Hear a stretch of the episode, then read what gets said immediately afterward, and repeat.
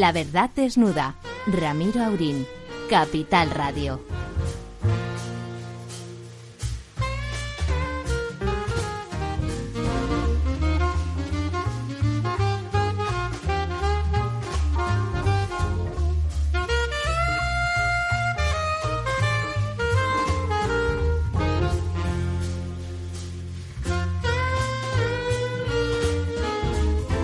Noches, amigas y amigos. Aquí estamos de nuevo desnudando la verdad, pero desde casa, cada uno la suya, que eso siempre es más peligroso, ya saben, porque la verdad es como el sentido común. Todo el mundo está encantado de conocerse y de la cantidad que Dios le repartió en el momento ¿eh? del reparto, y valga la redundancia. Hoy quiero empezar saludando porque lo recuperamos, lo recuperamos desde, desde no desde Wall Street, ¿Perdón?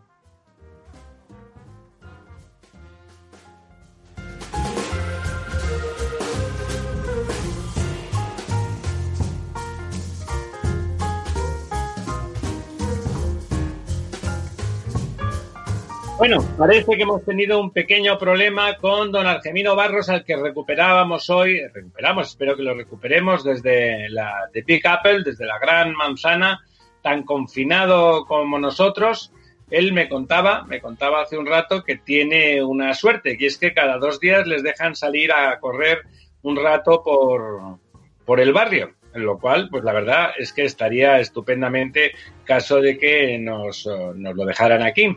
Que aquí lo único que podemos pasear es al perro. A los niños no se les puede pasear, solo a los perros. Y mientras tanto que llega la comunicación desde Nueva York con nuestro don Argemino, por supuesto, saludo a nuestro maestro de ceremonias, don Ramón Tamames, profesor Tamames.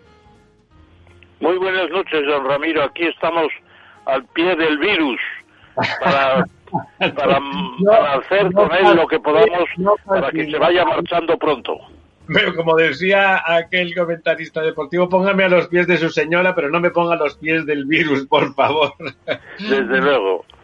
Y, y, también eh, ya huido, oído, para menos provisionalmente huido desde, desde su Dublín no natal, don Lorenzo Dávila. Don Lorenzo.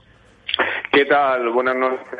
Yo aquí intentando a ver de qué manera consigo que una de mis hijas se parezca a un perro para poderla pasear, ¿no?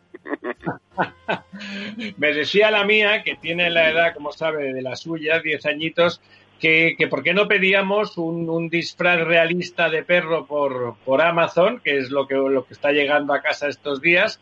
Debe de haber subido el precio de la acción, porque la verdad es que trabajar, trabajan más que nunca. Y, y salir con la correa disfrazadas, disfrazada ella, en su caso ellas, de, de perritos, ¿no? Con el poco sentido sí. que tienen nuestras puertas de seguridad, me temo que acabaría en multa la cosa.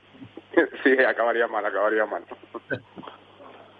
Bueno, Argemino, creo que ya hemos conseguido contactar con usted. ¿Está ahí? ¿Me está escuchando? Hola, ¿qué tal? Hola, ¿qué tal? Eh, don Hola, Ramiro, don Lorenzo, profesor Tamames. ¿Cuánto tiempo? Tal? Buenas noches. No, ¿Cuánto tiempo?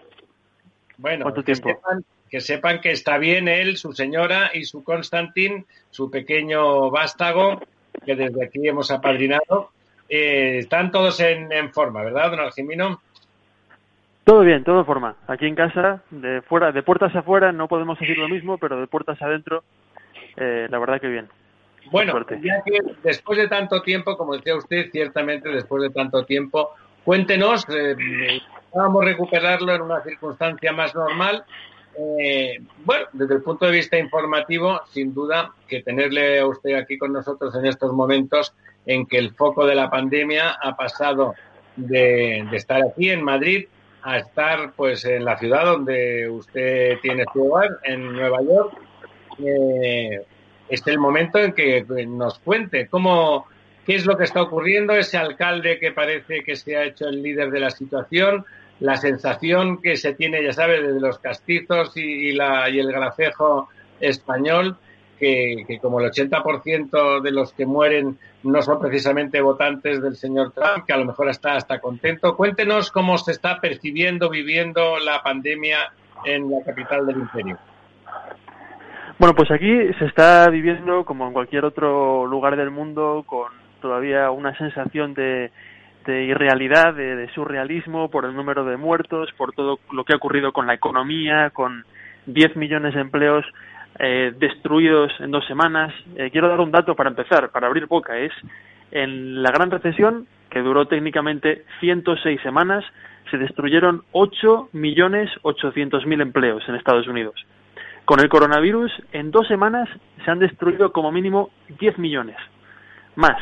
Eh, hoy hemos conocido un dato, un tercio de los americanos no han pagado el alquiler para abril. Y uno se pregunta, ¿qué va a ocurrir con el de mayo? Porque todavía no llegan ayudas y porque los despidos van a seguir aumentando. A medida que se amplía el confinamiento, pues las empresas hacen cuentas y seguirán echando trabajadores a la calle. Y luego, por supuesto, pues la bolsa, cadenas de producción, etcétera, etcétera, que seguro que, han, estado comentando aquí eh, estas últimas semanas.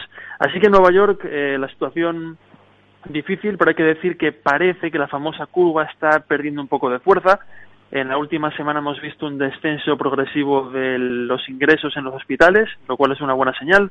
Parece que el confinamiento está funcionando, pero el número de muertos, dado que refleja eh, a las personas que fueron ingresadas hace unos días, eh, continúa subiendo y estamos ya en el estado de Nueva York en casi 800 al día.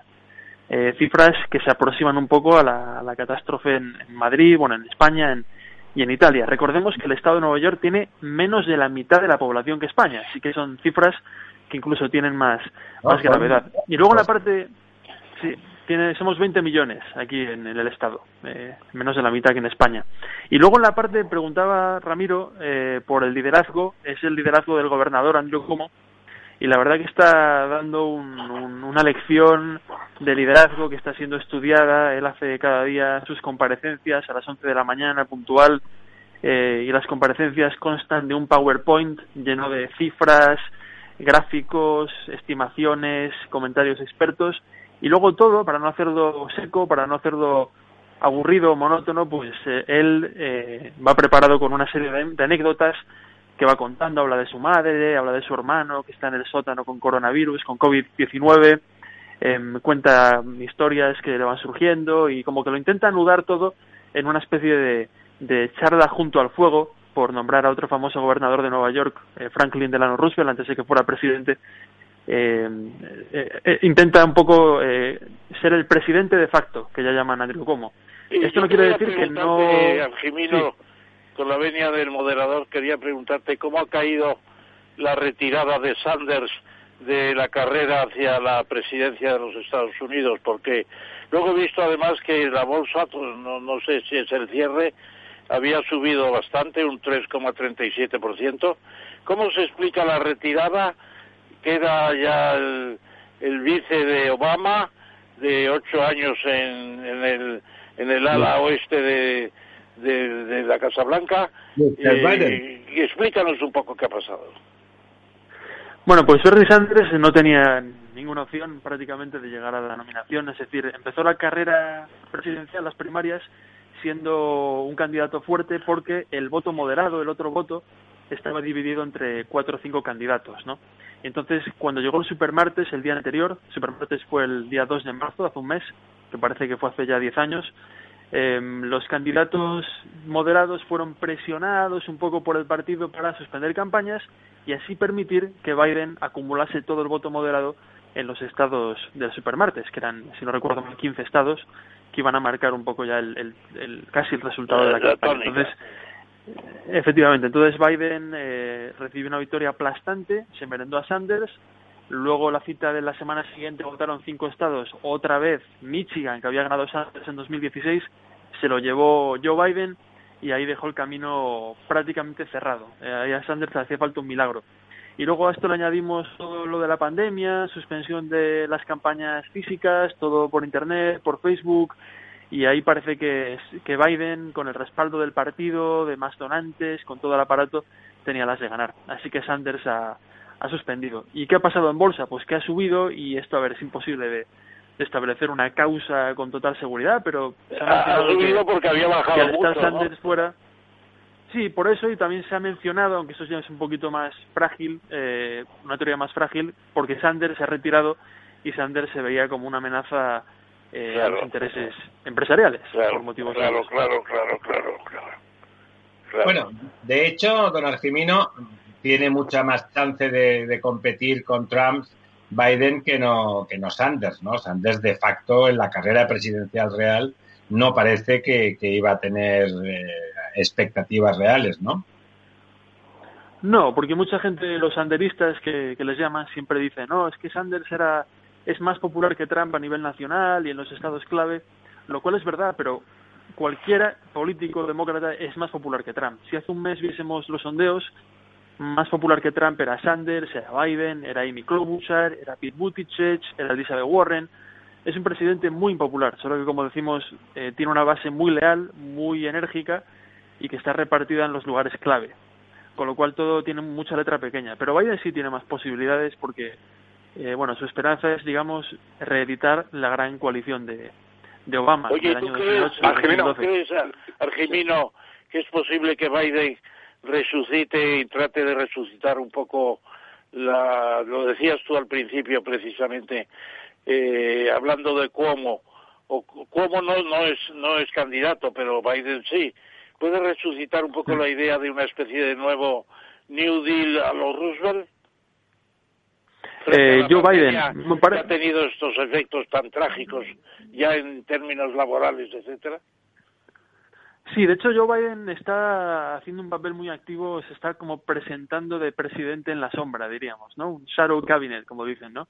Un gobierno paralelo y está intentando proyectar las decisiones que él o que un Obama o que otro presidente habría tomado que además contrastan con el comportamiento errático del presidente Donald Trump. Y de hecho Biden ha sido también bastante fuerte con algunas propuestas, de hecho ha eh, incluso sugerido desplegar al ejército para ayudar con el coronavirus y para distribuir la comida y para hacer operaciones que ni siquiera el propio Trump se ha atrevido a, sugerir, porque sería casi la ley marcial y eso aquí pues eh, no es algo tan tan sencillo. Pero Biden sí que lo ha, lo ha mencionado. Y respecto al New Deal, eh, todavía es pronto, pero, pero sí, eh, ya hay un plan de estímulo aprobado, como saben, de dos billones de dólares, más otros planes adjuntos para ayudar a la economía, otro gran préstamo a las pequeñas empresas que se va a aprobar estos días y, es lo que toca ahora. Es como una reconstrucción eh, post Segunda Guerra Mundial en, Europa, digamos, una especie de plan Marshall. Jimeno, aquí en Europa ha habido unas denuncias públicas, eh, tanto por parte de miembros del gobierno francés como desde Alemania, por ciertas actitudes un poco que han calificado como del lejano oeste en cuanto a que han quitado mercancías de, de suministros, de material sanitario en China o en fuentes de proveedores eh, apostando o pagando el doble, el triple en los momentos en los que la mercancía era cargada, etcétera, un poco robando entre comillas eh, las mercancías que venían para Europa. Esto se ha reflejado en Estados Unidos. ¿Cómo se ha leído? Eh, Biden ha reflejado esta actitud como parte de esa campaña o esa shadow cabinet que dices.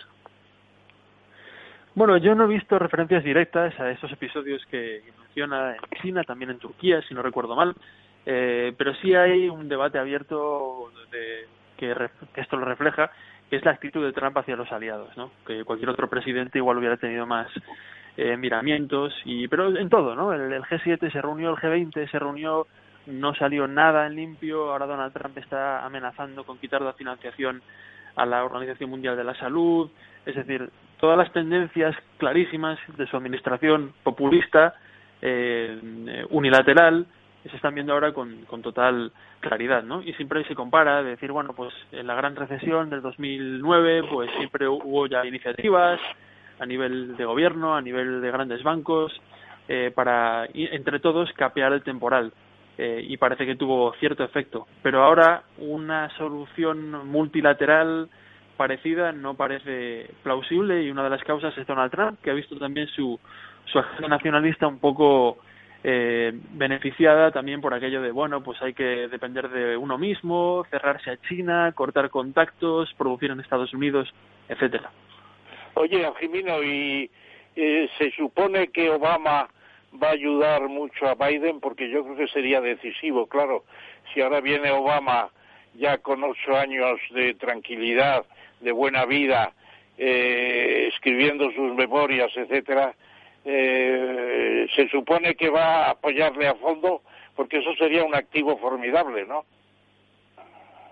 Sí, de hecho, Obama dicen que fue la persona encargada de, convencer a los otros candidatos moderados de que suspendieran la campaña. Y de hecho, por una información que vi en su día, eh, fue él el que llamó personalmente a Pete Buttigieg, que era, digamos, lo más parecido a una joven promesa demócrata en esta campaña, para convencerle de que, eh, bueno, usted no tiene posibilidades, pues deje el camino abierto a Biden porque en el supermartes se va a jugar todo y él es el único candidato que en estos estados del sur, con, muchos mucha población afroamericana, tendría lo de ganar. Con lo cual, Obama parece que ha, salido un poco de entre las sombras de su retiro dorado eh, para ayudar a Biden y es posible que, efectivamente lo, lo ayude. Aunque Obama siempre ha sido una persona muy, digamos, elegante en ese sentido, siempre se ha, eh, ha rechazado criticar a Trump, se ha quedado un poco en segunda línea haciendo su vida y, y, no no o sea no es fácil sacarlo otra vez a la primera línea política no ya fue presidente y quiere dejar el,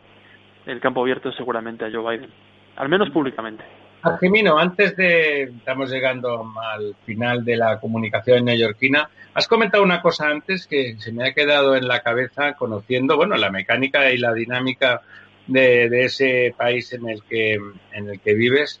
Eh, Aquí prácticamente, no, sí, prácticamente se han prohibido los desahucios en, durante el momento, la, la, alerta, durante el estado de alerta. Ahí en Estados Unidos podría ser que empezaran a echar gente por impago de alquileres a pesar de estar en alerta. Bueno, podría ser. Aquí la cuestión es que todo está yendo por, por estados. Eh, por ejemplo, Nueva York eh, es un estado muy progresista y ya hay leyes que, bueno, hay, han reforzado el seguro del paro y han y hay em, eh, propietarios de, edificios que no están echando a los a los inquilinos y el ayuntamiento también está aprobando ayudas, préstamos a 0% de interés. A nivel nacional sería difícil hablar porque, como digo, cada estado hace lo, lo, que, lo que quiere. Pero yo creo que en Nueva York, eh, por lo menos, eso no, no se va a ver, porque hay, eh, ahora mismo están negociando paquetes de ayuda económica para los eh, inquilinos que puedan pagar de alquiler, es decir, todavía estamos, está la herida muy fresca, digamos. Todavía están los gobiernos estatales intentando buscar qué tirita o qué, qué, instrumentos quirúrgicos aplicar para intentar eh, cortar esta sangría, porque por ahora no ha habido disturbios, pero es verdad que, por ejemplo, aquí en Nueva York, eh, seis de cada diez personas no tienen ahorros. Y un mes, pues oye, un mes igual se puede aguantar con ayuda de aquí, de allá, con no pagar el alquiler, pero como esto se extienda a dos, tres, cuatro meses, Empieza a, a ser incalculable. Y ahí, claro, y si uno tiene millones de personas, literalmente tres millones, dos millones, cuatro millones, que no tienen nada que llevarse a la boca, pues ahí igual empiezan los problemas. Puede haber una, una explosión, explosión social.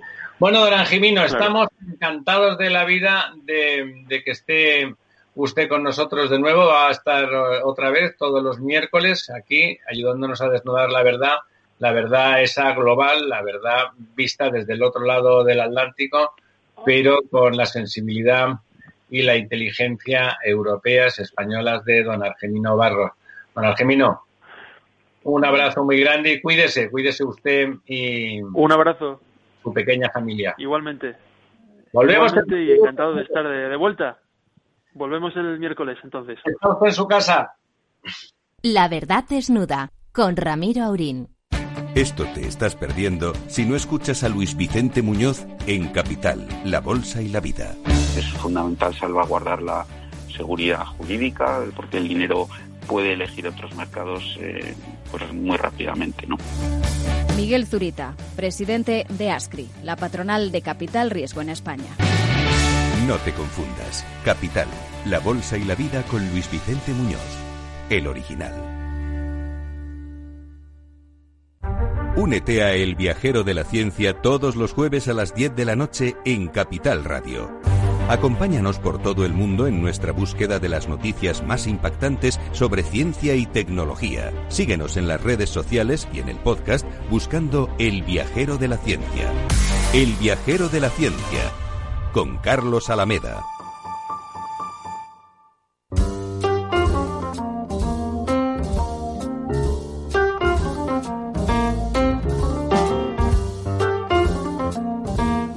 La verdad desnuda.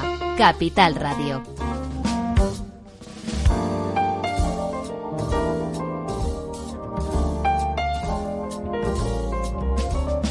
Pues aquí estamos de nuevo. Hoy tenemos una verdad desnuda eh, intensa, ¿eh? intensa. Vamos tener hasta tres invitados, además de nuestro don Argimino. Ahora mismo nos acompañan, nos van a acompañar desde, desde mi ciudad natal, desde Barcelona. Bueno, no sé si ambos dos están en Barcelona. Eh, don Francés Granell y don Joaquín Soler Padrón. Jacinto, Jacinto, Jacinto del Padrón, ¿qué tal? Perdón, perdón, Jacinto, Jacinto, sí señor, lo sabía, perdón. ¿Están ustedes en Barcelona o, están, o han podido escaparse del confinamiento a otro lugar? Bueno, yo estoy en un balneario en el Ampurdán. Estupendo, eso sí que es vida. No, no, no en un casoplón, sino en un balneario. Bueno, mucho mejor que un casoplón, mucho mejor. Bueno, yo, yo estoy en el ensanche barcelonés, ¿eh? Viendo cómo la ciudad está desierta. ¿eh? Como esa bomba de neutrones que nos decían, ¿no? Todo, todo vacío, todo en pie, pero sin una persona ni un animal. Bueno, las palomas, deben de quedar las palomas. Solo, a las 8 de la tarde, pues se canta el Resistiré, los vecinos aplauden, y luego también hay un poco de cacerolada, ¿no? Para, en contra del gobierno, ¿no? O sea que, bueno, mira. ¿En contra del gobierno? ¿Quién, quién tiene cacerolada en contra del gobierno? Por causas de la, del, problema sanitario, por el problema identitario, por un problema pues dental. no, se sabe, muy bien. Yo creo que aquí la cacerolada significa que hay la gente que no está contenta, pero hay unos que no están contentos en contra de Torra, los otros están descontentos respecto de Sánchez o respecto a Iglesias, en fin, cada uno está descontento respecto a algo. Y esto es uno de los graves problemas que tiene España en este momento, que, que no hay eh, consenso social de, de casi nada, porque bueno, esto podía haber consenso social cuando teníamos a lo mejor, pues no sé, dos partidos políticos, pero ahora que hay ecologistas de todo tipo, eh, revolucionarios, involucionistas, conservadores, bueno, tenemos un, una panoplia una fauna, tenemos una fauna. Toca la cacerola para lo que le parece bien. Y luego los bolsillos están bastante vacíos. Y los bolsillos están muy vacíos, muy vacíos. Esto es un problema que tenemos, ¿no? Y yo creo que tenemos, bueno, en toda España, ahora hemos oído, ¿no? A, nuestro compañero de Estados Unidos, pues que la gente tampoco tiene demasiados ahorros, ¿no? No, bueno, yo hay menos gente que le pasa esto, ¿no? Bueno, y además de los 200.000 millones anunciados por Sánchez, bueno, pues eh, 20.000 parece que sí que llegaron al Instituto de Crédito Oficial, pero quedan todavía 180.000. Sí, de los que tiene que poner él, solo han llegado 20.000, los otros 80 no han llegado. Exacto. Y además me comentaba un, un, propietario de, de, un restaurante en Peñíscola que justamente pues están más afectados que en otros lugares porque es pura temporada turística lo que tienen ellos y estaban, se fue a, un banco comercial a gestionar el crédito del pico famoso y el, el, interés estaba al 3, casi al 3,60. O sea que estaba lejos de ser una bicoca, ¿no? Ahí tengo también un par de ejemplos. Eh, también una empresa pequeña, una imprenta, me decía que, bueno, pues que, que el otro día en el banco ya le dijeron que nada, de ICO nada, que estaba cubierto, ¿no? Eh, bueno, entonces, claro, eh, la cuestión está en que la gente tenía un, las empresas tenían un riesgo, un riesgo en los bancos, entonces quieren aumentar el riesgo y entonces el banco le dice, bueno, vamos a ver, pero es que eh, la solvencia suya, pues ya la tenemos ahí y no se puede aumentar el riesgo. Bueno, pues que me avala el Estado, ¿no? Entonces, bueno, porque eh, este es un tema tremendamente grave, ¿no? Eh, y entonces, en el supuesto de que se tenga que aumentar el riesgo y al final el banco te dé más dinero, pues tendrás que irte seguramente al notario. Es decir, hay un tema de inmediatez importantísimo, ¿no? Es decir, yo creo que estamos perdiendo el tiempo eh, en este tema. El Sánchez anunció que lo importante era asegurar la liquidez de las empresas, de los autónomos. Y ahí, a mi juicio, y este es un tema de timing muy importante, yo creo que ahí estamos perdiendo el tren. Ahí, Jacinto, entro yo en liza, por así decirlo. Con Ramón. Os, saludo a los dos barcelonines. Hombre, Ramón, ¿qué tal? Muy bien, Pues muy bien, me alegro mucho de que estéis en el aire con nosotros. Yo lo que preguntaría a Jacinto que tiene un buen despacho de abogados y lucha mucho por la empresa precisamente en Cataluña y en Alemania, tiene una relación muy buena con Alemania, te preguntaría, la gente que va a estos créditos con el aval del Estado de un 80%, ¿piensan que ese crédito no tendrán que pagarlo enteramente? Bueno, yo pienso que primero lo que lo que la lo que la empresa eh, está pensando es en pagar el día 30, ¿no? Y entonces todavía eh, yo creo que pensar si pagarán o no pagarán luego el crédito no han llegado todavía a esta a este momento, ¿no? Eh, el problema está en que nos encontramos en una situación en que nadie es responsable de lo que está sucediendo. Es decir, el, el empresario, el ciudadano, eh, bueno, no, no responsable de lo que ha sucedido. Y en cambio, sin ser responsable, tiene que asumir más responsabilidades en el ámbito financiero también. Y esto es hasta cierto punto un contrasentido, ¿no?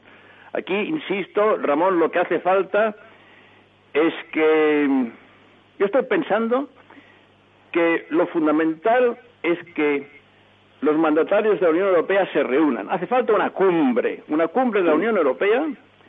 Yo no sé si Sánchez ha hablado con Macron para decir, oye, tenemos que reunirnos, aunque sea en la distancia, y establecer las bases de cómo se va a arreglar esto. Bueno, yo creo que están en ello, aunque sea tímidamente, pero yo iría un poco más en mi pregunta. La idea, la idea de, del aval del Estado presupone la posibilidad de ulteriormente ir a una quita importante? Bueno, se tendrá, no, una quita. Eh, en, en, su momento se tendrá que llegar a la quita. Eh, vamos a ver, estamos hablando de aval del Estado cuando a mi, a mi modesto juicio tendríamos que hablar de subvención pura y simple, Ramón. Es decir, ¿cómo podemos ir cargando más a las empresas con, con lo que tienen ya en un tema que le es ajeno, ¿no? Esto es igual como una empresa pues que tiene un incendio y entonces paga la compañía de seguros, pero le paga la compañía de seguros, no le da un crédito, sino que le paga. Bueno, ahí estamos en lo mismo. Ahí pues ha amanecido una, una pandemia en la que pues ni, ni, ni, los ciudadanos ni las empresas tenemos nada que ver. Pues entonces tiene que venir el papá Estado o la Unión Europea, que para esto está, e intentar darnos el dinero, porque el dinero que nos dé a mi modesto juicio, si lo hace a tiempo, será la mejor inversión que pueda hacer, porque eso permitirá el que muchos negocios no se mueran. Porque el tema de la liquidez es un tema determinante. Este aparte de, aparte de los que ya se han muerto o se están muriendo, porque debe, hay cálculos de, de más de un centenar de miles de empresas que ya virtualmente han desaparecido. Claro, claro.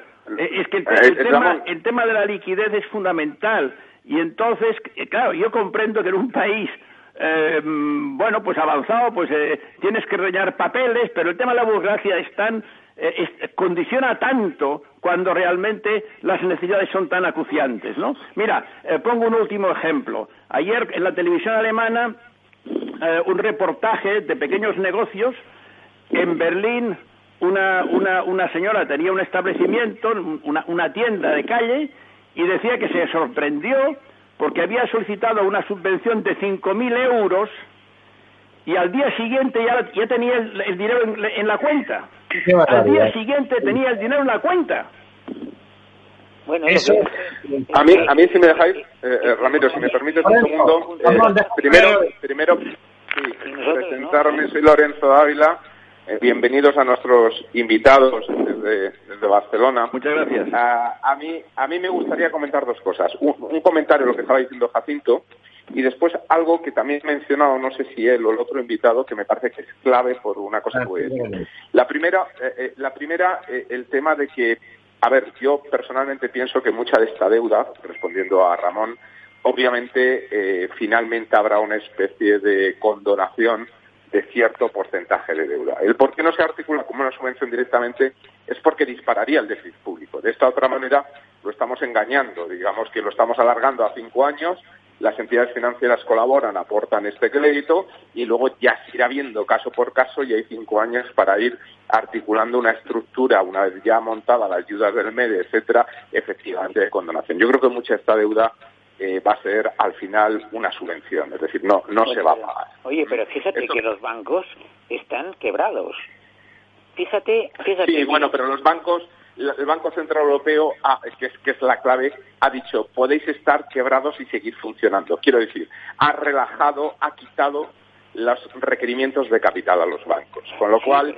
Pero, fíjate una... pero, oye, perdona, ¿y qué, oye, ¿qué importa el déficit en estos momentos cuando vamos a perder una, eh, del orden del 10 o el 15 o más, un 20% del Producto Interior Bruto a final de año? es que en estos momentos el tema del déficit puede ser muy importante, pero es mucho más importante el que la economía funcione, ¿me explico? Este es el tema. Pero al final lo importante es que llegue el dinero en el sentido de que al final si esto lo que estamos hablando es de una congelación de la economía durante dos, tres, cuatro meses, que es lo que va a ser, y que yo creo, pero esto es una opinión particular, ya sé que ahora hay muchos economistas que piensan que esto se puede dilatar más, yo creo que esto la recuperación va a ser muy rápida y de hecho en China ya se está viendo, por ejemplo, en el mercado inmobiliario que la recuperación ha sido fulminante.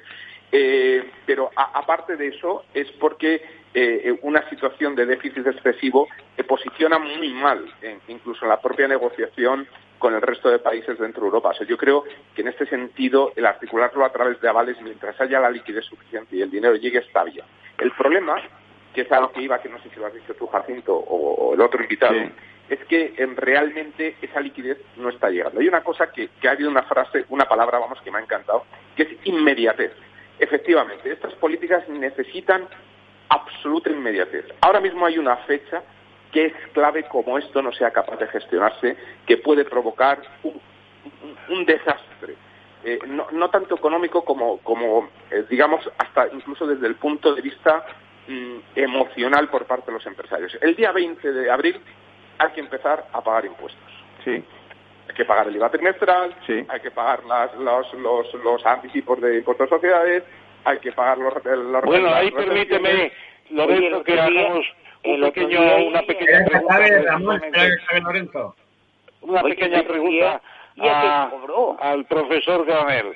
Porque Sánchez Libre ha salido en la televisión insistiendo mucho que el día 20 no hay que pagar nada. No es que plantee aquella vieja idea catalana de 1898 de las de las cajas cerradas. Me parece que hay caixas tancats, ¿no? Me parece. no, no es eso. Es que no se puede pagar. Porque lo que hace falta es liquidez. Pero, pero esa liquidez, el problema, por eso decía lo de la... Pero fíjate una cosa, fijaros. Oye, fijaros una cosa. Eh, las acciones de la Caixa, cuando hubo la transformación en banco, salieron a 5.25. Bueno, ¿y ahora a cuánto están? A 1.30. ¿Qué quiere decir esto? Bueno, pues oye, que, que los, los que teníamos alguna acción de la Caixa nos hemos arruinado, para entendernos, ¿me entiendes? Y quiero decir que, pues, si disponíamos de una serie de ahorros en, el, en, en, en CaixaBank, o quien dice en CaixaBank dice en cualquier otro, ¿eh? de cualquiera de las acciones del IBEX, pues todo este ahorro se ha, se ha desaparecido. Entonces, ¿qué ocurre? Bueno, ¿dónde vamos a echar el ancla? Porque el problema es que, pues bueno, eh, eh, Europa quizá pues nos, nos puede facilitar el Banco Central Europeo, pero bueno, yo no creo que el Banco Central Europeo tampoco se exponga a mucho más de lo que la señora Lagarde ha transigido hasta ahora. ¿eh? Aquí hay una cuestión, a mi modesto juicio, que es Alemania.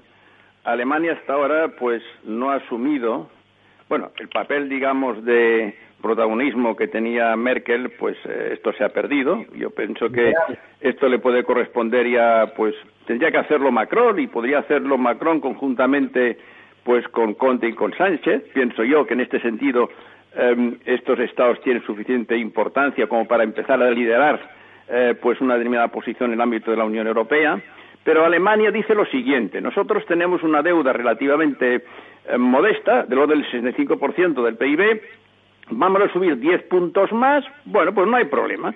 Y en cuanto a las necesidades de los países mediterráneos, los más débiles, pues están ahí los mecanismos de la Unión Europea que se pueden utilizar. Y a partir de ahí, ellos se niegan en absoluto a asumir que la responsabilidad tiene que ser conjunta, única de todos los países de la Unión. Y hasta que ellos no asuman que este es un tema de ellos también y que les puede hundir a ellos, mal asunto. Pero tú sabes, Jacinto, por qué pasa esto. Porque se dan cuenta de que no ha habido rigor presupuestario bueno, claro. en España, ni en Italia, ni en claro.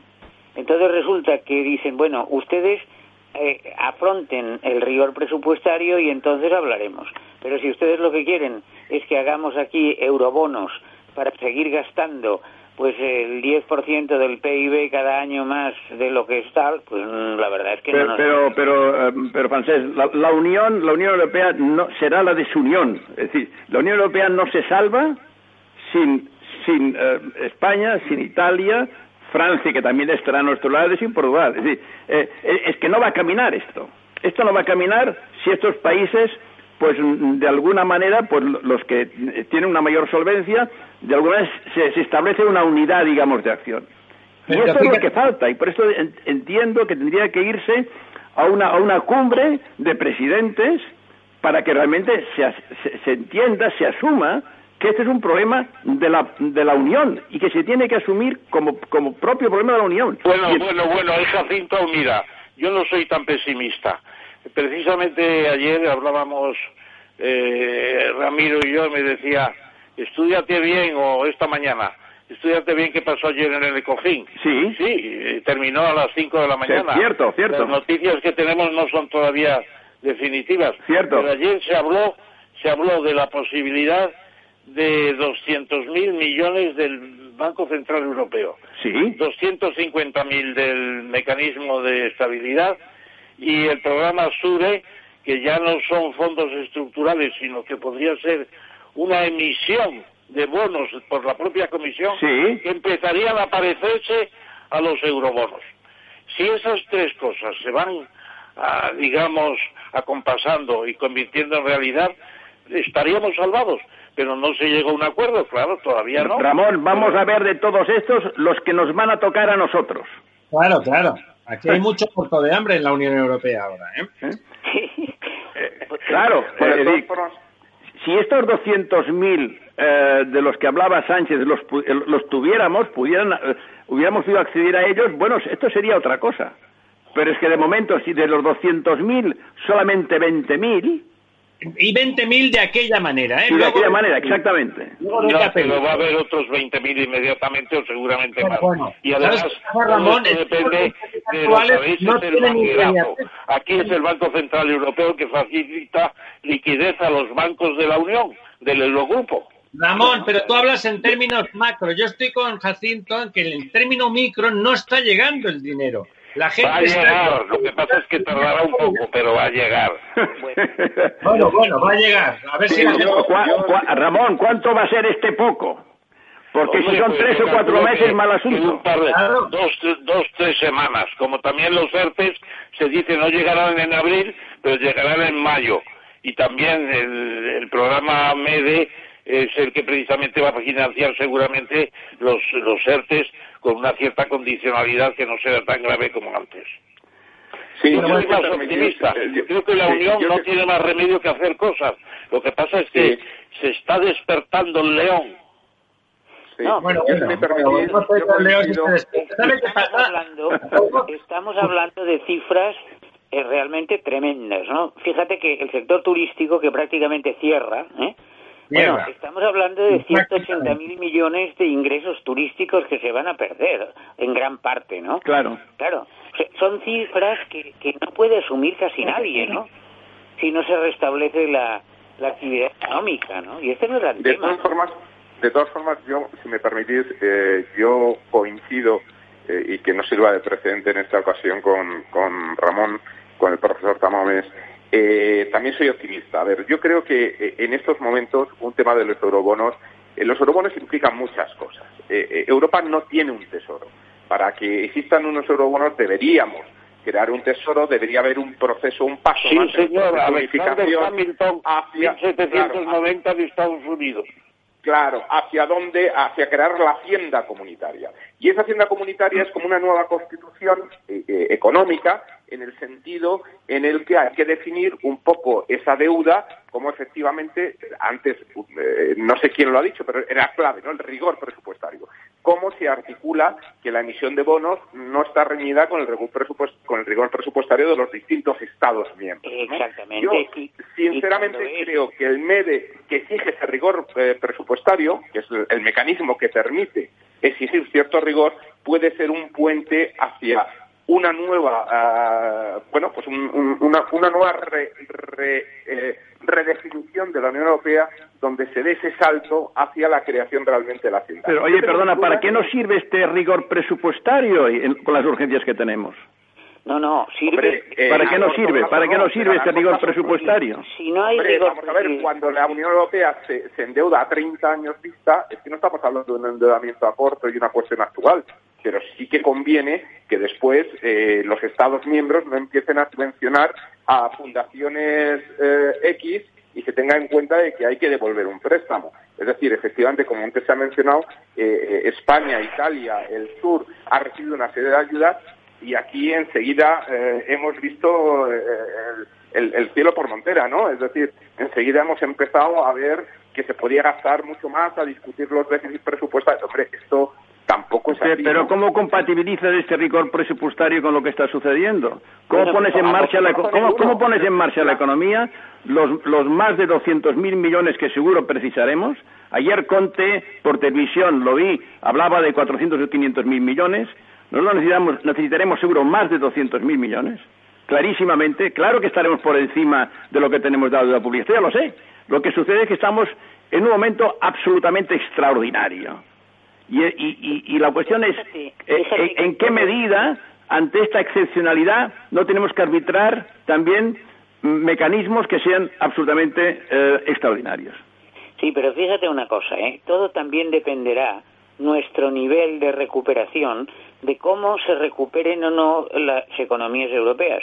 ¿Tú te imaginas si los alemanes vuelven a venir aquí eh, a hacer turismo? Pues hombre, tendremos algo. No vendrán tan rápidamente, francés, no vendrán tan rápidamente. En Alemania también todo está bastante complicado. Hombre, si vuelven a absorber exportaciones, pues estamos salvados, parcialmente, ¿no?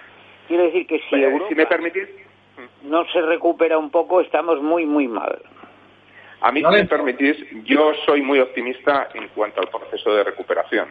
Y me baso, aparte un poco del análisis de la, de la situación, en que, bueno, me llegan correos a diario. Eh, yo me muevo en el entorno de los fondos de inversión, de muchos fondos de inversión, que es donde había un exceso de liquidez enorme antes de este suceso, por lo tanto hay dinero que están viendo al revés un montón de oportunidades de ganar eficiencia en la economía mediante la compra de compañías por otras compañías. Es un buen momento de crecer y unificar y ganar eficiencia en el sistema. Y cada vez más están eh, redefiniendo los parámetros de inversión y están diciendo tenemos todo el dinero del mundo. Es decir, están deseosos. Ellos saben a ver, esta crisis tiene una clave frente a otras crisis que yo creo que se ha evaluado mal por parte de los economistas. Y es que es una crisis sin incertidumbre. Mañana sale una vacuna y se acabó la incertidumbre. Con cualquier otra ¿Pero cuándo va a salir la vacuna? ¿En un año, un año y medio? Ah, han hablado. Sí, puede ser. Pero sale una solución médica al problema y se acaba. Es decir... Bueno, pero yo volvería, si me lo permitís, al señor Sánchez Libre, que es el director de ¿cómo se llama? El presidente, el presidente de Fomento. Presidente de Fomento. Fomento, Fomento del Trabajo Nacional. Exactamente. Bueno, pues yo diría que eso hay que contestarlo ya. El 20 de abril se va a pagar el impuesto de el IVA, el IRPF y sociedades, porque si hay que pagarlo, ahí sí que tenemos una situación. Esa es la clave.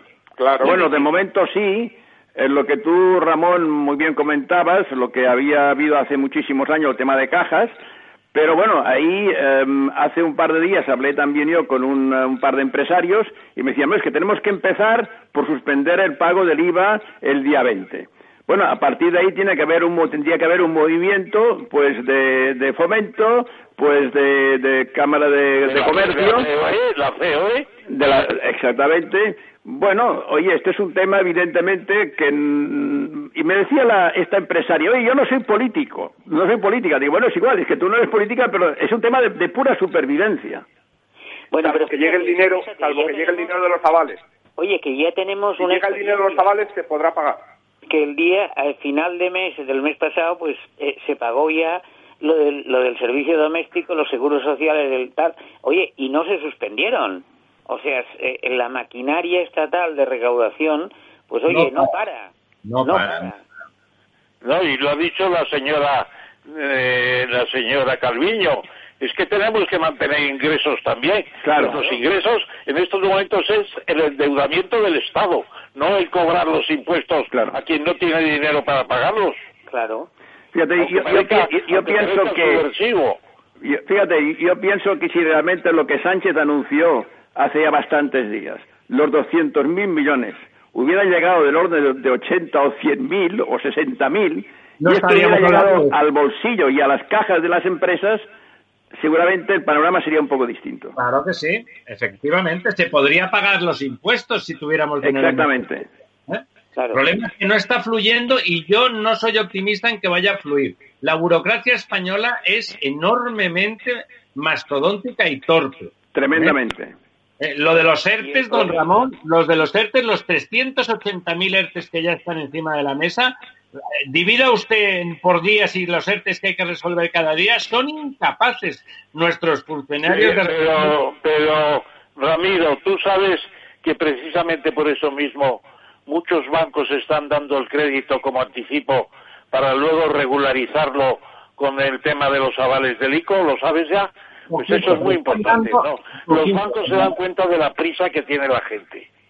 Y los bancos tienen que seguir ganándose a sus clientes. No pueden decirles, venga usted dentro de 15 días porque el señor del ICO está con tosferina y no puede atender los expedientes. Perdona, Ramón, los bancos Ramón, tendrían a casa más tranquilos que un están jingle. Los bancos te piden seguridades. Efectivamente, sí, señor. No, pero están anticipando mucho dinero, Los ¿eh? bancos no son. ONG ni instituciones de caridad. Los bancos se quieren ganar la vida y si los avales Sí. del ICO no funcionan, pues no, te- no te van a dar crédito, ¿eh? pero están haciendo una labor excepcional. Y, Bueno, y- y- y con conocimiento de causa, de clientes, etcétera, están haciendo una labor excepcional. Y Bueno, están la labor eh, trabajando eh, muchísimas horas y están dando mucha liquidez. Y están siendo muy eficientes. Si no llega a ser por ellos, este proceso no sale. Naturalmente coincido otra vez con don Lorenzo, me alegro mucho. Y además es que los bancos, cuanto dinero quieran, lo tienen del Banco Central Europeo a cero interés. Y si aquí estamos en 3,70, es un negocio importante y tienen que apoyarse en eso. Y el día, Esa es la clave. el lunes que viene, el lunes que viene tienen que estar los expedientes ya resueltos. ¿Y Bueno, pues vamos a ver clave, si por claro, fin Ramón. aparece la señora Ramón. Calviño o quien sea haciendo cumplir las promesas de, de pagar en una semana. Bueno, hablando del- antes, de acabar- antes de que nuestros dos invitados hoy de, de Barcelona, que espero que los tengamos más, más veces en el futuro, por cierto. A ver, encantado, os lo agradecemos. Estamos encantados de poder aportar Son algo. dos personas de una solvencia intelectual contrastada. Eh, déjenme que les pregunte antes de irse, y también lo amplío a, a los habituales de la mesa redonda, pero primero que nada a don Francesc Granell y a Jacinto Soler Padró. ¿No afecta mucho a la falta de credibilidad que tenemos como Estado el hecho de que los señores de Podemos y particularmente su secretario general estén haciendo proclamas que justamente no van mucho en la dirección de una economía eficiente y de cumplir con las obligaciones financieras que se contraigan, eh, etcétera, etcétera? Fíjate que a mí lo que lo que me extraña es que nuestra prima de riesgo no lo resiente demasiado esto, ¿eh? ¿Por qué? Porque, hombre, yo creo que nadie se lo cree lo que dice Iglesias. Iglesias puede eh, lo que quiera, pero la gente sabe que aquí nunca seremos una economía chavista como él propone, ¿no? Y entonces, claro, estamos... Vicepresidente del gobierno, ¿eh? Claro, estamos en Europa y, y bueno, y esto la señora Calviño ti- juega a caballo ganador sobre Iglesias, ¿no? En esto. Bueno, yo, yo- yo diría que la credibilidad de, de nuestro gobierno en el ámbito europeo es más bien escasa, ¿no? Eh, bueno, entonces en el conjunto, pues, eh, pues pienso que, que Sánchez, eh, o- Bueno, si- pero no, pero no es escasa por, por el señor de Podemos. Es escasa no, por- no, no, no, eh, no, no, hombre, es- no, no, hombre, por supuesto que no, por supuesto que no, en general, pero en definitiva, si, si, si está Podemos en el gobierno es porque Sánchez de alguna manera ha formado el gobierno con Podemos. Claro, Sí, pero fíjate, Así de claro. el, vamos a ver, nuestro, nuestro general en jefe en estos momentos, el que está prácticamente em, dirigiendo la orquesta, es el señor Sánchez. Y entonces el señor Sánchez, en el ámbito europeo, dentro de la comunidad europea, con un Macron, con Merkel, ¿lo tienen mucho en cuenta o lo tienen poco en cuenta? a mi juicio, lo tienen poco en cuenta. Hay que ser pesimistas. España cuenta. España cuenta, ¿no? Es, un país importante, es el cuarto de actualmente ya y no está tan lejos de Italia tampoco. Y además, yo sostengo la tesis de que Podemos no ha entrado en el Palacio de Invierno, ha entrado en el Palacio de la Moncloa y le van a echar en cuanto Sánchez se dé cuenta de que no le sirve para nada. Bueno, bueno, ¿eh? de todas formas, Ramón, Ramón hay otro tema también para reflexionar aquí que vayáis reflexionando estos días en, eh, eh, en, en el programa, ¿no? Que es el tema del el excesivo gasto público en administración que tenemos. ¿eh? Claro, claro. Y, la gente llega a un momento que no se lo creen, tú. Eh, 140 diputados en Aragón, 190 en Andalucía, 170 en Cataluña, no sé cuántos. Bueno, bueno, es que al final, y el problema no solo es esto, sino que todos estos, eh, en fin, políticos autonómicos vienen eh, muy matizados pues por los ecologistas, por las ONGs, por su desobediencia a lo que sea. Bueno, quiero decir que para mí esto es más importante que no lo que pueda pesar eh, Iglesias o lo que pueda pesar la, eh, la ministra de Trabajo, ¿no? que es de Podemos también, pues eh, en la configuración de nada. Yo, yo, que, que, que, insista en el tema en el tema comunitario, porque creo que España, Francia, Italia, Portugal tienen fuerza suficiente como para que en el conjunto de la Unión Europea, pensando que Merkel ya no tiene el protagonismo que tenía antes, pienso que pueden tener una, una presencia bastante significativa en lo, que, en lo que ocurre en los próximos meses en la Unión Europea. Y esto es lo que se podría o se tendría que intentar. colegiar, colegiar el sur de Europa. Absolutamente. Pero es que fíjate una cosa. Un momento, pero un momento, un momento. ¿Por qué? ¿Por qué? Porque en esto, insisto que Merkel no tiene ya el, protagonismo que había tenido, eh, tiene problemas en, su propio país, em, con lo cual tenemos a Macron en Francia, que estará más cerca de nosotros, eh, estamos nosotros, está Conte, y por tanto, en, en el equilibrio global de lo que es la Unión Europea, seguramente nosotros podemos tener un peso bastante importante. y a partir de ahí es donde, con la influencia o con la fuerza que podamos tener, en el ámbito económico también podemos inclinar bastante la balanza. Pero fíjate que para avanzar en el tema fiscal, que es de lo que ahora estamos hablando, ¿eh? de crear eurobonos, etcétera, etcétera, se necesita unanimidad. ¿eh? Bueno, es igual, estoy de acuerdo contigo, pero la, influencia, digamos, de, determinadas, de determinados estados es también importante. Aprueben los parlamentos, ¿eh? que el parlamento alemán, más allá de Merkel, es muy reacio a, apoyar nada en ese sentido. ¿eh? Pero tú fíjate que incluso aquí los parlamentos autonómicos no consiguen aprobar sus respectivos presupuestos. ¿Cómo quieres que Europa? Eh, claro, es que aquí si no tenemos dentro de España solidaridad entre las regiones o las comunidades autónomas, ¿cómo quieres que haya eh, solidaridad entre un señor de Letonia y un señor de Andalucía? No, pero no, pero pero vamos a ver. En estos últimos años ha sido Mm, Angela Merkel la que prácticamente em, pues ha, asumido un protagonismo en el ámbito de la, Unión, Europea. Y la pregunta que se hace es en qué medida pues esto no puede ir cambiando. No puede haber un cambio, digamos, en este balance. y esto es muy importante. bueno, yo, Don Lorenzo. Sí, si me permitís, si me permitís, un poco por retomar la, la, pregunta y, también un poco reforzar la idea que se ha transmitido de que la suma de España, Italia y, eh, Francia y Portugal eh, cuenta es más de la mitad del PIB de la Unión Europea y casi es aproximadamente un poquito más también de la mitad de la población. Por lo tanto, claro que cuenta estamos hablando de la mitad de Europa, básicamente en términos económicos.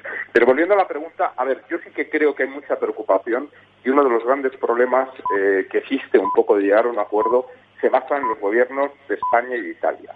Y se basa en los gobiernos de España y Italia, entre otras cosas, por eh, eh, la, fragilidad de los gobiernos. el señor Conte, es decir, de los cuatro que hemos dicho, salvo el señor Macron y el señor Antonio Costa, que, tienen realmente un respaldo y unos, unos, unos gobiernos eh, realmente con, con, poder detrás, eh, aquí ahora mismo eh, en España que tenemos un gobierno formado por una especie de apoyos de 17 partidos, incluido Teruel, Teruel existe, que si se cae Teruel existe ya ni se aprueban los presupuestos. El poligobierno. Por, tanto, estáis pensando en unas, por, por, tanto estáis pensando en unas elecciones en, en otoño. No, estoy diciendo que el gran temor de Europa muere definitivamente. Eh, y yo lo que estoy diciendo es que el temor de Europa, el temor de Europa está en la provisionalidad de los gobiernos aparentes de los gobiernos de Italia y de Francia. Lo que sucede es que esto es lo que tenemos, pero esto es lo que tenemos, ¿no? Esto es lo que hay, sí, señor. Sí, pero que, que eso explicaría un poco ese temor. Y claro, esto es muy difícil de gestionar. Luego, si además añades que en España esa componente de provisionalidad pues se depende de, por una parte, un gobierno que es anti, un, partido que es antisistema y luego una serie de partidos, a margen de estos regionalistas eh, anecdóticos, que, que, lo que están buscando es reventar España, pues, pues, pues lógicamente, mm, bueno, tendría que haber una preocupación. Pero, entonces, perdona. Don Ramiro, don Ramiro, como decía usted que estábamos terminando, yo le planteo aquí al, al ágora que tenemos en esta emisión eh, el siguiente tema. No hemos entrado en los eh, escenarios un poco también eh, un poco de farsa de los pactos de la Moncloa, del Plan Marshall Europeo y del y del el, acuerdo histórico ¿cómo se llama el acuerdo histórico? El, el compromiso histórico. El compromiso histórico. Esos tres temas que están en estos momentos en el escenario también un poco en plan dialéctico, mañana serán tratados por un servidor en un artículo en la en la razón y el y, y, voy a seguir trabajando en el tema porque me parece que es muy interesante y nuestra prestación como economistas, querido Paco y querido y querido Jacinto y los dos también porque sois economistas en el fondo, como decía Schumpeter, la función del economista es revelar a la humanidad el sentido oculto de sus luchas. Y en eso estamos. Bueno, bueno me parece muy bien. Pues a ver si tenemos suerte. Pero, oye, tenemos que la cosa va a estar muy mala. Eh, Antes de que os vayáis a Barcelona. Oye, don Francés, muchísimas gracias por, Tú te organizaste con tus pactos de la Mongloa con, con José Luis Leal, ¿no? y entre tú y Leal, pues eh. uno por la UCD y tú por el PC, pues mira, ya os arreglasteis. Pero tú nos arreglamos, con todos los partidos que hay y partidites y partidillos, es posible hacer unos pactos de la Moncloa, pero es imposible. Hace falta otra mentalidad, hace falta una mentalidad mucho más plan Ahora menos tendría que hacer el plan Marshall, China. China el, plan Marshall, el plan Marshall es China. Bueno, tres minutos tenemos que dar paso a algún mensajito. Y al otro lado, al otro lado nos espera en cinco minutos doña Elvira Roca Barea. Y vamos a hablar con ella para relajarnos del momento este dramático en el que estamos viviendo sobre la España, la España del pasado, la España histórica que también que también entró en bancarrota y que también tuvo sin duda epidemias tremendas. Volvemos la verdad desnuda. Capital Radio. ¿Cómo está cambiando el coronavirus nuestro día a día? En Capital Radio te lo contamos. Especial informativo Crisis del Coronavirus, de lunes a viernes de 2 a 3 y media de la tarde. La sanidad con Francisco García Cabello, la movilidad y los transportes con Chimo Ortega y las áreas de interior y defensa con Federico Quevedo. De lunes a viernes, de 2 a 3 y media de la tarde, especial informativo Crisis del Coronavirus. Dirige y presenta Chimo Ortega.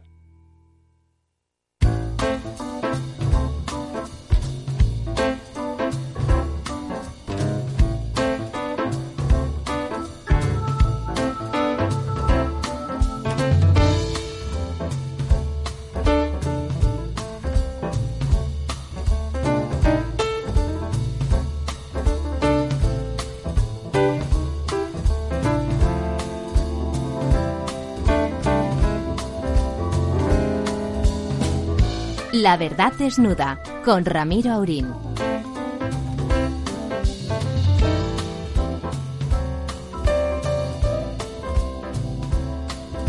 Bueno, aquí estamos de vuelta, aquí estamos de vuelta con nuestra última invitada de la noche, doña Elvira. Muy buenas noches. Pues bienvenida, doña Elvira Roca Barea. Bien hallado. Eh, muchas gracias. Les, eh, les sonará a ustedes fácilmente porque cuando sacó su libro, su último libro, fue un, bueno, hubo un cierto revuelo, porque eh, como este es un país complicado, como este es un país complicado, hablar bien de nuestra historia, o por lo menos contrastar los puntos de vista que tantas veces se han vertido de forma como mínimo ligera, eh, levantaba la indignación. Hay un montón, este es un país donde hay un montón de gente dispuesta a indignarse si alguien habla bien de él, lo cual no deja de ser sorprendente. Si me dejas un momento, Ramiro, haría una pequeña semblanza de doña Elvira. Le dejo, don Ramón, cómo no. Bueno, eh, muchas buenas noches, Elvira. Hola, buenas Eh, noches, don Román, eh, encantada de oírlo. Ella es una historiadora cabal, eh, ha trabajado años en el Consejo Superior de Investigaciones Científicas, ha sido eh, profesora en la Universidad de Harvard, ha dado conferencias en muchos lugares y además este libro, que se titula precisamente Imperofobia y Leyenda Negra, eh, yo tengo la decimotercera edición que es del 2017, nada menos. ¿Debes andar ya por cuál número? 34. ¿Cuántas? 34. 34. Eso es un éxito literario extraordinario. Y además eh, creo que se ha superado ya hace tiempo la cifra de 100.000 ejemplares. Y yo diría que el libro contiene una primera parte donde plantea el término general, eh, imperiofobia y leyenda negra, en Roma, el imperio romano, en Rusia, en Estados Unidos, y luego el imperio español, que son dos tercios del libro. Es la parte más, eh, más detallada, más estudiando los casos, etcétera, etcétera. Entonces, eh, ¿qué, qué nos dirías tú? Eh, la leyenda negra sigue existiendo frente a España, incluso muchos españoles están bajo el signo negativo de la leyenda negra. Bueno, hay un momento... Oh, con la venia del moderador, por supuesto. Eh, hay un momento en que la leyenda negra deja de ser leyenda y deja de transformarse en un fenómeno eh, que podríamos llamar excepcional para, para normalizarse, digamos, lo que ahora se llama la normalización, ¿no? Te interiorizas, deja de estar en los panfletos, en los escritos propagandísticos, para pasar a formar parte de la historia ya oficializada, de los manuales, De la etcétera cultura popular, sí. y de la cultura popular, es decir, se transforma en un hecho de opinión pública. Y cuando yo me puse a estudiar este asunto, que hace ya muchísimos años de esto, y en realidad me puse a ello por culpa del Imperio Romano, eh, lo que intentaba eh, con el libro era explicar que la leyenda negra es un fenómeno inteligible, es decir, que, que hay que sacarla del pozo de la excepcionalidad, porque la excepcionalidad se deja estudiar bastante mal y necesitamos para comprender los hechos, los acontecimientos, situarlos junto a otros que son de naturaleza semejante o parecida y entonces juntos todos somos capaces de establecer parámetros de comprensión, que eso es lo que es el estudio en definitiva. Una historia Y comparada. Una, claro, efectivamente. Entonces, la leyenda negra parecía un fenómeno muy raro en la historia de Europa. Efectivamente, es un fenómeno excepcional en la historia de Europa, pero no es un fenómeno excepcional en la historia de los imperios. Y cuando los comprendemos en su desarrollo y en su desenvolvimiento y entendemos esas enormes campañas de desprestigio que han rodeado el desarrollo de los imperios a lo largo de siempre, porque yo ahí expuse, digamos, los imperios que nos son más familiares, pero estudié otros muchos imperios, estudié el Imperio Otomano, estudié muchos imperios.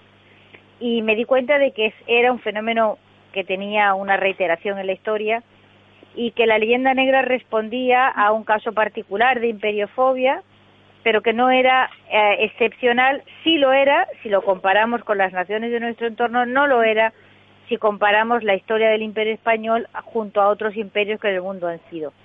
y ese era el, el fenómeno, o por lo menos era el objetivo principal que yo quería estudiar, o sea, sacar ese, ese, esa realidad histórica tan longeva y tan compleja del pozo de la excepcionalidad, convertirla en un fenómeno inteligible en sus razones y en su desarrollo, y luego, si fuera posible, empezar a investigar sus muchas derivas, sus muchas implicaciones, no solamente como fenómeno de opinión pública, sino como fenómeno de la deformación histórica, en el sentido de que la leyenda negra eh, supone que en determinadas ocasiones hay fenómenos que parecen excepcionales cuando no lo son, hay fenómenos que parecen muy pequeños cuando son muy grandes y otros que siendo pequeños parecen gigantescos. Es decir, es un prisma deformante como aquellos espejos del callejón del gato que decía Valle Inclán, ¿no? Y quizás es empezando por comprender qué tipo de fenómeno histórico es, podamos entender otras muchas implicaciones que ese fenómeno histórico ha tenido en nuestra historia y que han condicionado nuestra propia visión de, de nosotros mismos, de nuestro país y de nuestro presente. Y de hecho, pues ahora mismo ya tenemos en marcha un plan, digamos, de funcionamiento que nos va a costar un pastizal eh, en lo que tendrá que venir eh, dentro de unos meses, que es el pago de la enorme deuda que el país está contrayendo ahora mismo y que de nuevo se va a pagar a mucho más que otras deudas que esta crisis va a generar. Y, por supuesto, esto va a ir acompañado de esa falta de reputación que la leyenda negra es otro, otra de las derivas. Es decir, hay uno de los capítulos de la leyenda negra es lo que podríamos llamar el titular historia y reputación, ¿no?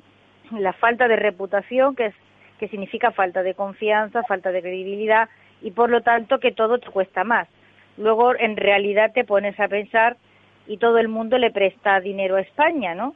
Porque todo el mundo sabe que España paga. Pero si es posible arrancar pues un poquito más de intereses, pues solo hay que remover las aguas turbias de, de una historia construida a base de solo señalar aquello que fue negativo, aquello que fue mal, aquello que fueron errores y nunca detenerse en aquello que fueron aciertos, aquello que fue positivo, aquello que realmente merece la pena ser contado y no por su negatividad, ¿no?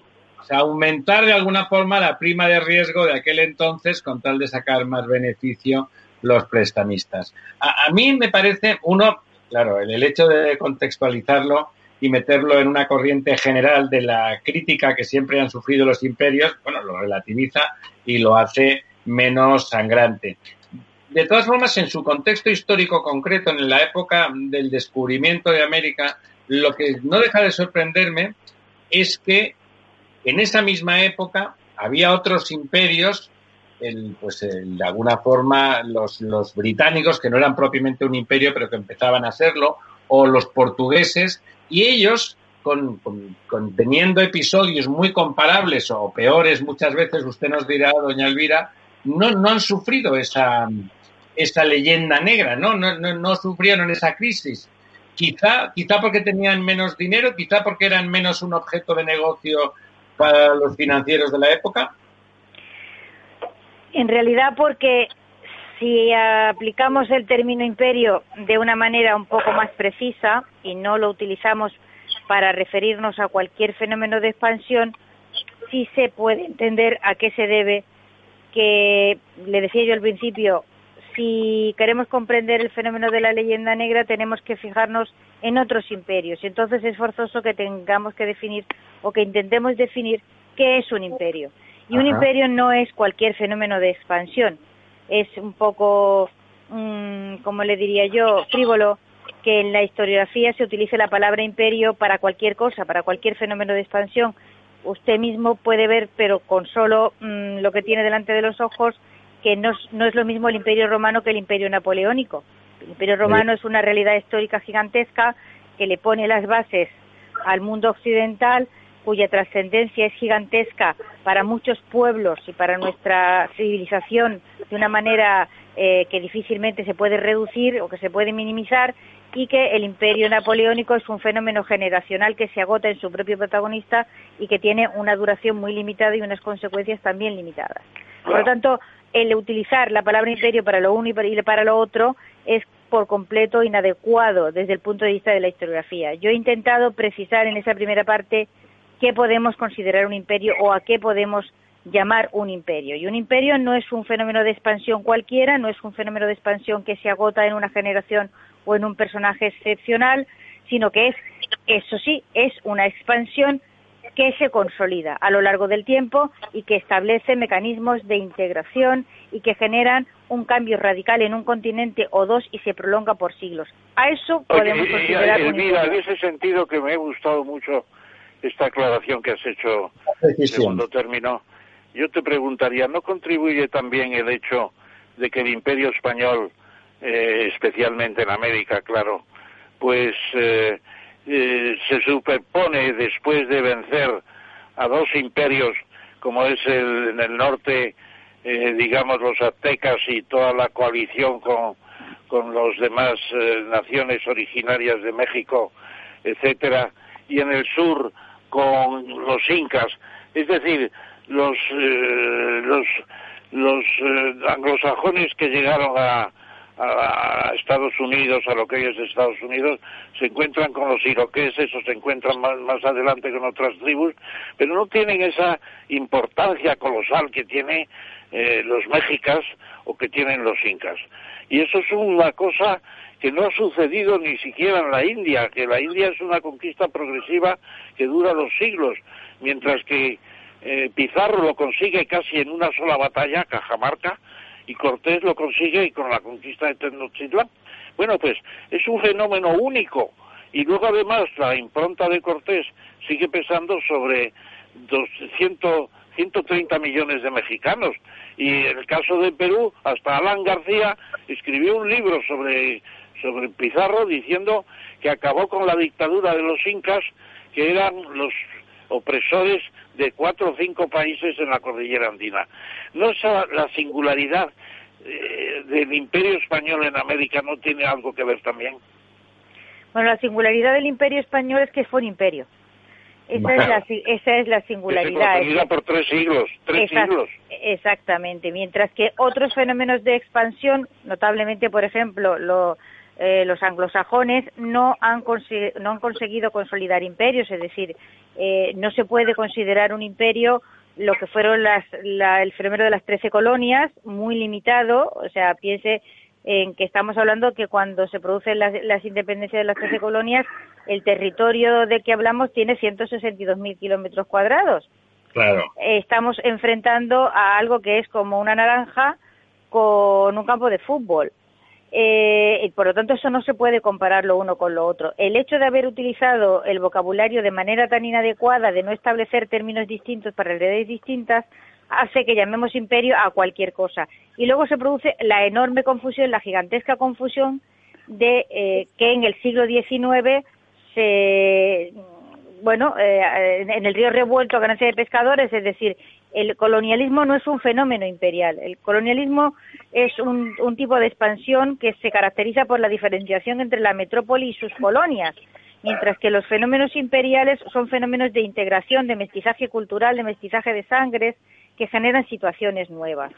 Y, como la, la, visión que finalmente termina eh, deja, quedando para la historia de lo que había sido, lo que fue el imperio español con todos sus descendientes, es la visión que se escribe por sus enemigos, y, lo digo eh, sabiendo lo que digo, es decir, que la escriben sus enemigos toda vez que a lo largo del siglo XVIII nos encontramos con un fenómeno verdaderamente inquietante y es que en España se deja de escribir historia de España. Y ese fenómeno que tendríamos que estudiarlo muy despaciadamente para comprender las enormes consecuencias que ha tenido en la posteridad está demostrable para cualquiera. Es decir, cualquiera puede comprobar, pero fácilmente, que en el siglo XVIII en España no se escribe eh, una sola línea sobre los dos siglos anteriores del periodo de los Austrias. Y se deja de escribir historia de España de la época de los Austrias. Pero es más, se deja de escribir historia de España de los reyes Borbones también. Es decir, el siglo XVIII es un gigantesco agujero negro de historiografía en España en el que todo lo... ¿Por qué? ¿Por qué esa brutalidad durante 100 años? Pues eh, tiene sus motivos, es decir, eh, eh, bueno, iba a decir para terminar que, la, que la, no es que no haya historiografía, pero, pero emigra a la Edad Media. Es decir, eh, Eh, la historiografía que se escribe pues es de Alfonso XI, de antigüedades muy remotas, pero no del periodo del periodo Habsburgo. ¿Que por qué no? Bueno, pues porque ha sido sustituida una dinastía por otra dinastía que ha sido su mayor enemiga y una dinastía además que ha publicitado durante muchísimo tiempo que el imperio español es el horror de los horrores. Y siendo así que el imperio español es el horror de los horrores, la dinastía nueva que viene a hacerse con el poder no solamente no puede desdecirse de todo lo que había sido eh, su postura oficial durante el tiempo anterior, todo lo que fue el reinado de Luis XIV, sino que, que efectivamente en un momento determinado prácticamente puede decirse que fue rey de España, sino que además eh, es una dinastía que, que, tiene que afrontar una guerra eh, europea, vamos, prácticamente una guerra mundial, para conseguir afianzarse eh, en, como dinastía reinante, ¿no? Y naturalmente hay que acabar con todos los núcleos de poder que, habían sido ostracistas y sigue al, al, al reinado de Felipe V una eh, represión que es muy dura, que afecta, que es lógico que esa represión se produjera, que ha habido una guerra y las guerras tienen dos bandos y un bando gana y otro pierde. Esto es de perogrullo.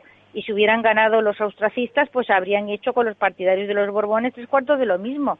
Esto es que no tiene vuelta de hoja, no tenía otra, otra forma de producirse. Pero claro está, eso significaba que el periodo anterior cayó en una damnatio memoriae, de la que no salió prácticamente hasta la segunda mitad del siglo XIX. Eh, y claro, esto significa que durante todo el tiempo en el que en España no se escribe historia de España, fuera de España sí se escribe. Se escribe y muchísimo. Y en contra.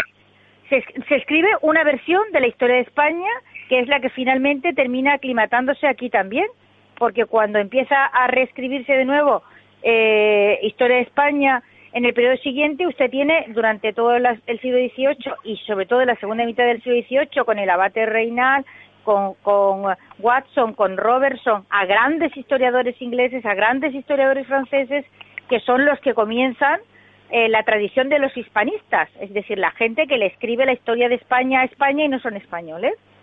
¿Por qué España tiene una tradición de hispanistas tan enormemente importante? Pues porque hubo un momento en que aquí se dejó de escribir historia de España. Es decir, y le cuento una anécdota que no es una anécdota, que es un hecho muy importante. Eh, el, archivo de Indias nace mm, de resultas de, un arrebato de indignación que le dio a Carlos III cuando se enteró de la publicación de, de la historia de América de Robertson y de la historia del establecimiento de los europeos en las dos Indias del abate reinal que contaban verdaderos horrores de la historia de España en América, ¿no? Y para demostrar que eso no era cierto, se crea el Archivo de Indias para que quede constancia documental ahí de que nada de lo que cuentan estos señores, o muy poco, realmente tiene visos de realidad. Y uno se pone a mirar la historia de América que escribe Robertson, eh, muy a finales del siglo XVIII, Robertson, que es un historiador oficial, es un historiador, es decir, pagado por la corona inglesa, eh, y te das cuenta de que las fuentes de Robertson pues es básicamente Fray Bartolomé de las Casas y que desconoce por completo, pero por completo al padre Acosta, desconoce a Bernardino Sagún, desconoce los, los cronistas. exactamente, es decir, el conocimiento que tiene, pero bueno, él establece, digamos, una, una tradición, una trayectoria que eh, no deja ya nunca de, ser alumbrada. Oye, Elvira, ¿y tú crees que Carlos III se dio cuenta de eso y por eso precisamente se establece ya el Archivo General de Indias, que él precisamente es el que lo organiza, ¿no? Con las carretas aquellas que llevaban documentos desde Simancas, donde había también mucho, mucho, mucho archivo de, las propias Indias, ¿no? Se da cuenta. llega a darse cuenta de lo que tú dices? Carlos III se da cuenta de que existe una eh, historiografía que se está haciendo fuera de España, que ofrece una visión absolutamente negativa de esa historia, pero como la mayor parte de esa historia se refiere al periodo de los Habsburgo, reacciona, pero reacciona muy tibiamente. Y desde luego en ningún momento pone a sus reales academias a escribir una historia de España que sirva de contrapunto a esa otra que se está escribiendo fuera y que es la que realmente ha marcado eh, ha marcado eh, los ejes de coordenadas, ¿no? En los que es por parte de Carlos III, hay una respuesta política y desleal a ese fenómeno de difamación de la historia de España, ¿no? Bueno, no hay que extrañarse tampoco. Carlos III no hizo nada que fuese extraño con respecto a lo que había habido antes, ni que ni, ni será extraño con respecto a lo que ha habido después. Y se mantienen tradiciones que son que a mí me hace mucha gracia que nadie haya reparado en ellas, ¿no? Que como, que todo hispanista inglés escribe una biografía a Felipe II, ¿no?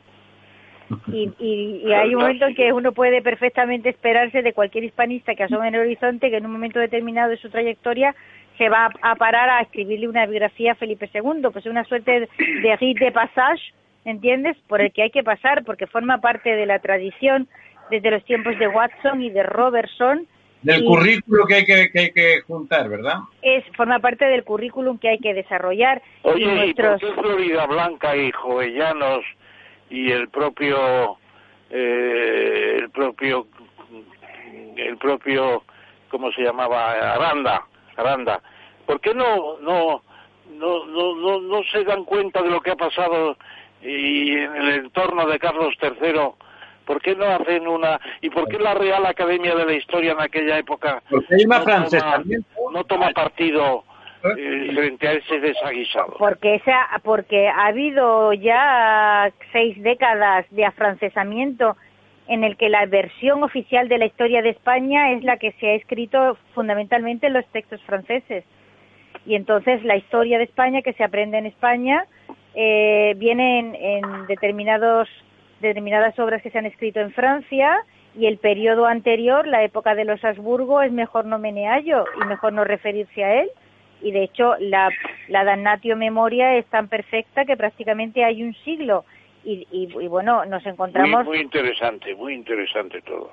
Nos encontramos con extraordinarias aberraciones como que el nombre del siglo de oro no se lo pone no se lo ponen los, los autores españoles al periodo que así se llama, sino que se lo ponen fuera de España. Nos encontramos con que el, el, teatro del siglo de oro español, el teatro clásico español, lo tuvieron que descubrir los alemanes. Aquí había sido absolutamente defenestrado. Nos encontramos con que nos encontramos con verdaderas barbaridades como que hay autores en el siglo XVIII, eh, autores españoles del siglo XVIII que consideran que es mejor el Quijote de Avellaneda que el Quijote de Cervantes. Es decir, es que... Eso, eso es cierto. Algunos dicen que es mejor el Avellaneda que no el Cervantes, ¿no? Es decir, nos encontramos con que a lo largo del siglo XIX España se entera que ha habido un siglo de oro y que ha habido un Quijote maravilloso porque el Quijote no, no dejó nunca de ser leído fuera de España. Y en eso hay que agradecérselo muchísimo a los ingleses y a los alemanes, que mantuvieron viva la literatura española, que había sido la literatura más leída en Europa durante casi dos siglos. Los autores españoles eran los que llenaban los teatros en Amberes y los que llenaban los teatros en Francia. Y, esa tradición se mantuvo de conocimiento y, y pudimos importar de nuevo lo que había sido la gran literatura del siglo de oro y no ha habido forma de reducir, digamos, su, su grandeza, su extraordinaria calidad y aquel periodo verdaderamente extraordinario, ¿no? Y sin embargo, doña Elvira, como ahora cuando lo cuenta usted tiene todo el sentido del mundo, claro, lo que pasa es que nadie lo, lo había contado nunca así. La cultura española de la época en que éramos la potencia dominante pues eh, recuerda, tal como le está contando usted, a lo que pasa con los autores y, la cultura norteamericana, la alta cultura norteamericana, no la pop, eh, que inunda todo, ¿no? Y que, que, que, es la referencia, ¿no? Porque como dice usted, claro, lo lógico era si éramos tan, tan la potencia dominante, éramos el único imperio, como usted bien me corregía, éramos el único imperio en esa época, en esos 200 años como mínimo, y nuestra cultura era la cultura que se imponía como, como extraordinaria en el, en el resto de Europa, ¿no? Efectivamente, y sin embargo, eso fue casi olvidado dentro de España. Fue masacrado. El cambio de, el cambio de dinastía es un, es un culturicidio, por decirlo con un palabra, eh, con respecto a, lo que había pasado en la época imperial, ¿no? De alguna forma, la nueva dinastía, eh, demostrando poco amor por España y más por el, por el trono que otra cosa, acaba con lo que había sido el, un extraordinario patrimonio eh, durante los anteriores 200 años, ¿no? Pues es, una, coyuntura histórica. Elvira, Elvira, te pregunto, ¿no se atreverá o no? ¿No, no es un caso análogo en cierta medida el hecho de que la democracia ha ensombrecido totalmente los años 39 1975 y ha, y ha despreciado todo lo que hubo en esos 40 años? Pero es que es incomparable, estamos hablando de dos siglos, estamos hablando de un periodo de esplendor global, estamos hablando de la apertura de rutas comerciales nunca antes transitadas, estamos hablando de la conexión comercial con Asia como nunca antes se había producido, Estamos hablando de la cartografía de un tercio de la superficie, más de un tercio de la superficie del planeta que no se conocía. Estamos hablando del primer gabinete de matemáticas superiores que fue creado por Felipe II. Estamos hablando de logros científicos, estamos hablando de una cultura enorme que es apagada, de repente es apagada, porque nada de lo que ha sucedido en el periodo anterior puede ser valorado positivamente solamente la intransigencia de Felipe II, solamente la Inquisición, solamente los errores que se cometieran en América y eso va aparejado además a una serie de modificaciones en lo que había sido el régimen polisinodial de los Habsburgo, la estructura interna de ese imperio que eh, en el caso de los Borbones en España se aplica a intentar copiar lo que había sido el fiasco absoluto, por cierto, de la política ultramarina francesa y termina llevando a los territorios del imperio a la situación a la que se llegó de disolución interna que finalmente se demostrará con que se podía venir abajo fácilmente cuando cuando la crisis napoleónica es decir a ver la, la circunstancia de, los siete años no que es el la circunstancia efectivamente la circunstancia del cambio de dinastía es una de esas circunstancias históricas de las que no se puede salir bien. Es decir de allí no se podía salir bien de ninguna manera. Pero, por ejemplo, Vox, Vox no representa un poco esa idea del oscurecimiento del régimen anterior y el mantra aquel, aquel mantra aquel de por el imperio hacia Dios que te sugiere. Pero son tonterías del franquismo, decir. sí señora, muy bien dicho. No lo puedo comparar, don Ramón, no es comparable. Estamos hablando de una época no, no es comparable, pero es un episodio interesante y nunca se ha enfocado así. Pero que es un episodio interesante, que una dictadura periférica, ¿vale? Que, que, se, que, se obstina en mantener el país en una situación de excepcionalidad. Y de autarquía. La reivindicación que hay en el franquismo del Imperio Español, ¿cómo se explica? La reivindicación que se hace en el franquismo del Imperio Español es pura retórica. Toda vez que no fueron capaces de tocar un ápice, un libro de texto que contara una historia más adecuada con respecto a la realidad. Me permito recordar que durante el franquismo no se publica en España un solo trabajo de investigación sobre la leyenda negra. Todos son anteriores y posteriores. Es decir, no, no debemos confundir lo que es la retórica de una dictadura con que se haga con lo que con el trabajo historiográfico, el gigantesco trabajo historiográfico que era preciso hacer y que en absoluto se hizo en el franquismo, entre otras razones porque a la dictadura le convenía bastante el fenómeno de la leyenda negra para azuzar aquella especie de fantasma de estamos rodeados de enemigos y mantengámonos aislados que cada vez que nos pegamos un poco a los vecinos nos pasan cosas malas. Mira, ¿cómo interpretas tú el papel de Madariaga, Salvador de Madariaga, que efectivamente en su exilio contra el franquismo, etcétera, sin embargo hace una, una recuperación de las ideas del imperio y luego en Spain, en su libro maravilloso, ya se centra en la evolución de España, que yo no me acuerdo si él trata con tanta dureza al régimen de los Borbones. Yo, yo no estoy tratando con dureza al régimen de los Borbones. No, decir, tanta dureza eh, para expresarme rápidamente. El régimen de los Borbones, a ver, cuando decimos que durante la época borbónica se producen estos desajustes con respecto a la autorrepresentación y a la historia heredada, Mm, hay que tener muy claro que un imperio no puede existir eternamente. Es decir, eh, es absurdo culpar a la, nueva dinastía del final del imperio español, por la sencilla razón de que el imperio español ya era en sí mismo una realidad muy excepcional. Ningún imperio dura eternamente y una, y una organización política que tiene más de 20 millones de kilómetros cuadrados de administración, hay pocos ejemplos en la historia del mundo de que haya durado tres siglos, pocos.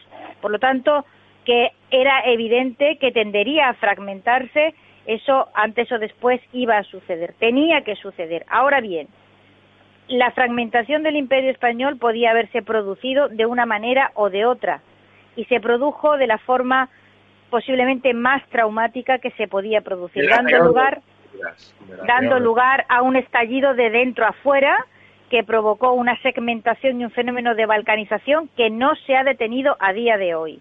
A día de hoy, el, el Big Bang del Imperio Español sucedido a comienzos del siglo XIX sigue en marcha todavía y sigue todavía existiendo no solo en territorio europeo del Imperio Español, sino en territorio americano de lo que es ese imperio, cada uno de cuyos países sufre en su interior mm, tendencias centrífugas de una enorme potencia. Es decir, los territorios que fueron del Imperio Español hace dos siglos no han podido nunca consolidar estados fuertes y es necesario estudiar el modo en que ese imperio se fragmentó si queremos comprender las razones por las cuales esos movimientos centrífugos siguen siendo tan potentes y por qué los territorios en que se dividió el imperio español han tenido y siguen teniendo ese enorme problema para consolidar estados sólidos.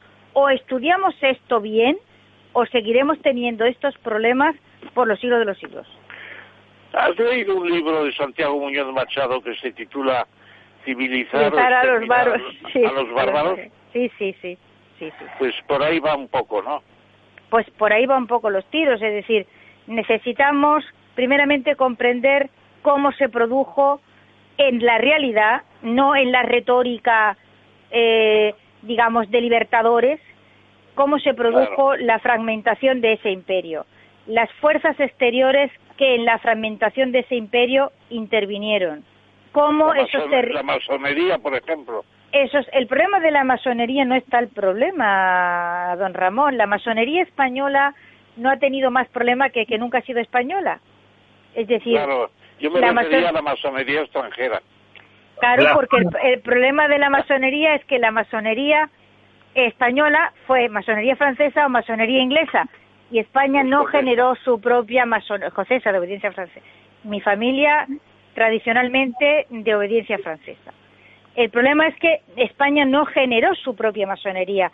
A, a nadie en territorio inglés se le podía ocurrir que en territorio inglés o en territorio británico iba a existir una masonería francesa.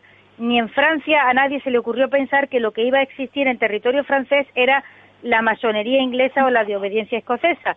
Pero en España existió masonería con obediencia extranjera, es decir, el país podía haber desarrollado su propia masonería y esto no sucedió. Y es un fenómeno que hay que estudiar por ausencia, porque en historia hay que estudiar tanto lo, tanto lo que existe como lo que no existe y la influencia que esas logias tuvieron por relación con potencias extranjeras es muy importante, pero la importancia es que no la masonería en sí, sino su relación, la relación de estos grupos con determinadas potencias extranjeras. Es decir, si estudiamos la historia con un poco de detenimiento, nos daremos cuenta, por ejemplo, que en Hispanoamérica el problema de la deuda existe desde el minuto uno. Es decir, que existe incluso desde antes que los territorios de diversos proclamen su independencia. Ya hay un endeudamiento previo y no ha podido nunca salir de ahí Hispanoamérica. ¿Y por qué razones sucede esto? Bueno, doña Elvira, es, la verdad es que escucharla es un placer. Me parece, la verdad es que he descubierto escuchándola que hay el mecanismo, un mecanismo riguroso, científico, porque la historia de todas las humanidades probablemente es la que se atiene más a, mecanismos científicos para desarrollarse que, esté, que lo que ha escrito usted y el discurso que, tiene alrededor de, de, sus investigaciones podrían permitir una cosa muy importante que es recuperar una legítima autoestima, no chauvinismo, pero es una legítima autoestima al respecto de una época extraordinaria en la que este país fue la referencia del mundo y no solamente porque tenía más barcos y era más poderoso sus ejércitos, sino porque también generó alrededor de esa riqueza pues una extraordinaria cultura y una ciencia como, como usted apunta y que a lo largo de, pues de 200 años se ha estado, o 300 prácticamente, se ha estado olvidando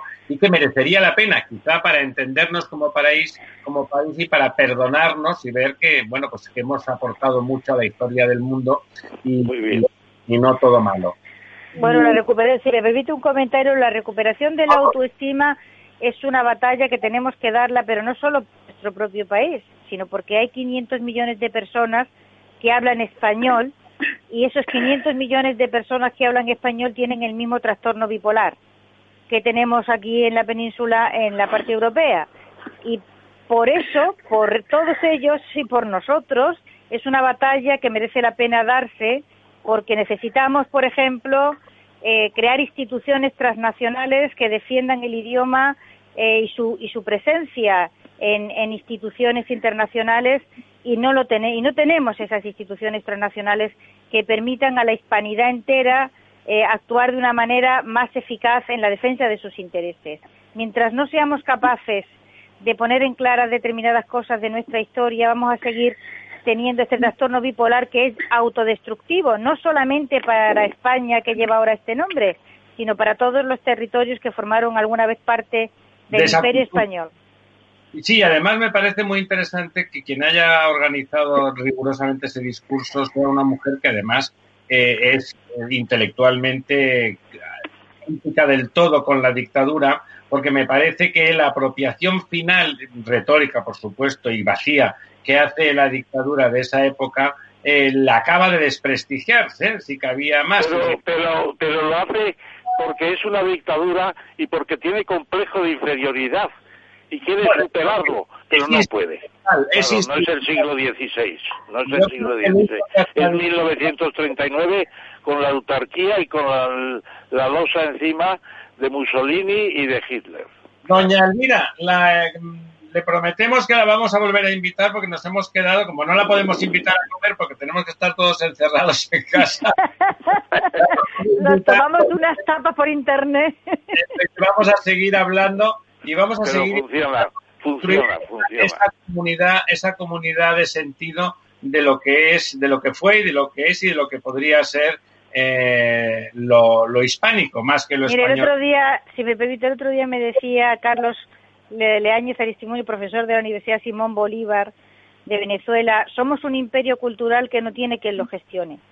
Esa es nuestra obligación ahora, generar élites capaces de gestionar ese imperio cultural. Pues tú podrías empezar a gestionarlo, ya has empezado. Lo está, exacto, ya ha empezado en lo más importante. Vamos a ayudar. Hacemos lo que podemos. Eso es. Muchísimas gracias. Gracias, gracias, gracias Ramiro, gracias Ramón. Buenas noches. Buenas noches. Buenas noches. minutos con el quid pro quo con el profesor Tamames. La verdad desnuda. Ramiro Aurín. Capital Radio.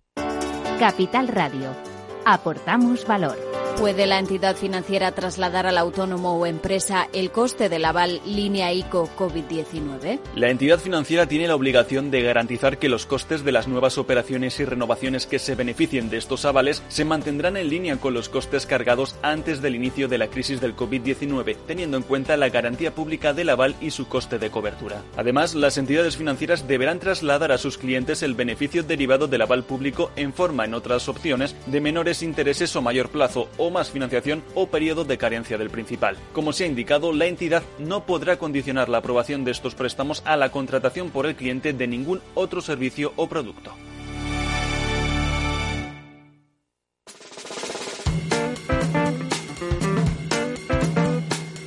La verdad desnuda. Capital Radio. Bueno, aquí estamos de vuelta, don Ramón, con el tiempo muy justito hoy, pero la verdad es que hemos tenido un programa denso, intenso, interesante. Es un programa muy movido, me gusta, me gusta, don Ramón. Sí, ¿no? doña, doña Elvira, fascinante, ¿no? Que, que me, muy extraordinaria, extraordinaria. Una, aportación intelectual fundamental, ¿no? A la, cultura española, me parece algo que desde que era pequeño encontraba, se lo digo en serio, encontraba faltar una explicación solvente de ese periodo y me parece extraordinariamente bien. Hay quien ha querido eh, mostrar ese libro como una como un panel. solamente le encuentro un defecto al libro, que se lo pensaba decir Alvida y a lo mejor nos sigue escuchando, pues le falta un índice onomástico, porque hay muchos nombres, muchas posiciones también, tendencias, doctrinas, y un índice onomástico siempre es muy bueno, en mi opinión. Bien, nada más. Es, un trabajo grande, como usted sabe. Bueno, vamos al grano que tenemos 15 minutos para repasar nuestros cinco temas del quick habitual. Empezamos con, bueno, mucha gente está reclamando respuestas globales, todo el mundo quiere que alguien haga algo, no sé si todos hacen cada uno de ellos lo que puede, pero ahí están. Ahora el G20, hay 70 países eh, que, bueno, no países, personas, mandatarios de 70 países que le dicen al G20 que tome la iniciativa. ¿Qué le parece a usted eso, A mí me parece muy bien. Está Romano Prodi, está José Manuel Barroso, está Ban Ki-moon, está Celso eh, Enrique, Enrique, mm, ahora no tengo el nombre, que fue presidente de Brasil antes de Lula. ¿Tiene alguna cualidad que Felipe González, Felipe González, y a mí me parece un documento importante porque eh, mucha gente se ha olvidado de que en 2008 se rescató una entidad que casi no existía, que era el G20. El G20 era un intento de incorporar a los países en vías de desarrollo al comercio y al negocio mundial. Y hubo una conferencia en Washington el año 2008 del G20 que tuvo un gran éxito y hasta el punto de que el G7, que es el el club de los super ricos en el mundo dijo a partir de ahora el G20 que se ocupe de la economía, cosa que no ha sucedido. Pero yo creo que escribir al G20 es para que se tome una visión global que no existe, digamos, ni en la OCDE, ni existe en el Consejo Económico y Social de las Naciones Unidas, que no sirve para mucho, ni tampoco la Unión Europea, ni tampoco China, ni tampoco Estados Unidos. Es un foro mundial. Y ahí lo que se pide es que haya un enfoque efectivamente global de apoyo financiero a los menos desarrollados, de entendimiento económico y político. Yo creo que es un documento importante, aunque con tantas cosas como están sucediendo en estos días, pues puede pasar no sé si desapercibido, sería una pena. Bueno, lo que no sé si para el documento puede ser importante, pero no sé si el recepcionario tiene, tiene las manos y el mostrador donde, donde recibir esos mensajes, ¿no?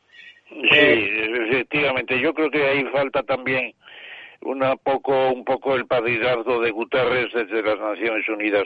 Tendría que haberse hecho la iniciativa de acuerdo con las Naciones Unidas.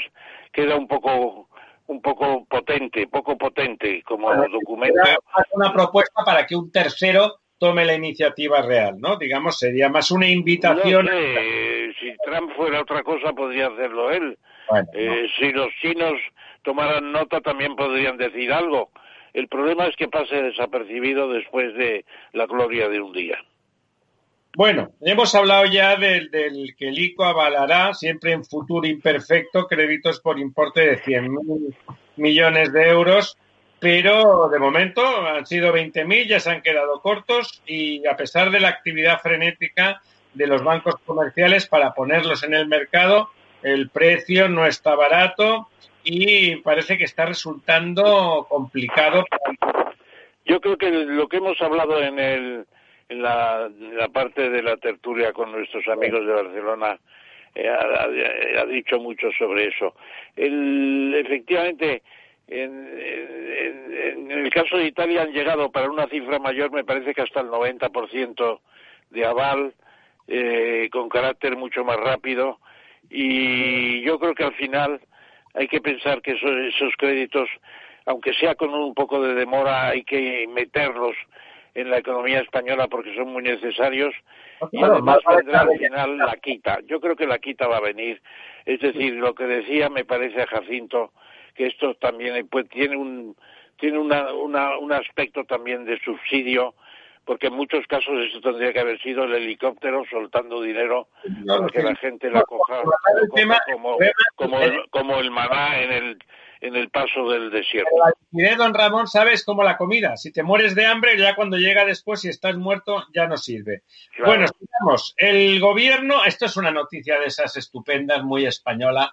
eh, y que confirma hasta qué punto el PER es clientelista. El gobierno permitirá compatibilizar el paro con el trabajo en el campo porque si no, no creen que vaya a ir nadie, ¿no? O sea, es impresionante, ¿no? Pero fíjese que quitan de la nómina a quienes podrían ir primero, que son los solicitantes de asilo que llevan menos de seis meses en España, que se están cayendo de pura hambre y también quita a los inmigrantes cuyos papeles están pendientes de tramitación. Entonces, los que más podrían ir a esto, porque ni tienen el paro ni tienen nada, han sido excluidos. Han sido excluidos por formalismos, nada más que por formalismos. Y luego, además, pues eh, se puede decir que luego dicen serán de los términos municipales de los alrededores. Bueno, pero no se meta usted en eso. Una persona puede viajar de Toledo a Almería tranquilamente para incorporarse. Se parece un poco a las historias de Largo Caballero al comenzar la República, que era una política de empleo de los municipios. Solamente se colocaba la gente del propio municipio. Era un absurdo. Bueno, pues yo creo que se piden que haya unos 80.000, es lo que se quiere, Vamos a ver si llegamos a 40.000 porque ir a trabajar al campo hay gente que le tiene horror. Es duro. ir con su subsidio de paro menor a ir a ganar un poco más dinero pero con mucho más esfuerzo. Sí, eso implica, eso pone en evidencia, insisto, que el PER es una pamema, ¿no? Que, el, PER es un, es, eh, bueno... el PER es un regalo, que tiene su sentido si se quiere decir, gracias al PER no se ha despoblado más Andalucía ni se ha despoblado más eh, Extremadura, pero es un consuelo, un consuelo de tontos. En realidad el PER es retirar gente del mercado de trabajo y eso es un disparate. Totalmente, eso es, eso es muy malo. Y ahí está, que tienen que dejar que sigan cobrando y que les paguen porque si no, no van, porque el PER sirve no, no van a ir, no, si, les quitan el paro no van, claro que no.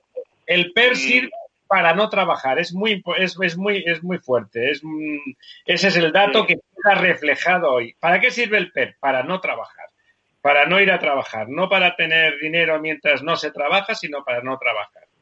Bueno, visto esto, que es lamentable que ya se veía venir y que quizá esta vez se ha solidificado como, como concepto, eh, también hemos hablado del tema de, de, cómo Alemania limita, limita su solidaridad. De hecho, Merkel le dijo a Sánchez que no le pidiera cosas que luego su Parlamento no iba a aprobar. Probablemente eh, en un comentario inteligente. A mí Merkel cada vez me cae mejor y me parece una persona leal y solvente en sus planteamientos y creo que cuando no quiere perder el tiempo eh, pidiendo cosas que ya sabe que no le van a dar, lo que está es siendo franca, ¿no? ¿Qué le parece, don Ramón? Yo, yo, yo creo que Merkel también va a dejarse influir, yo creo, por, por Ursula von der Leyen, porque además son alemanas las dos.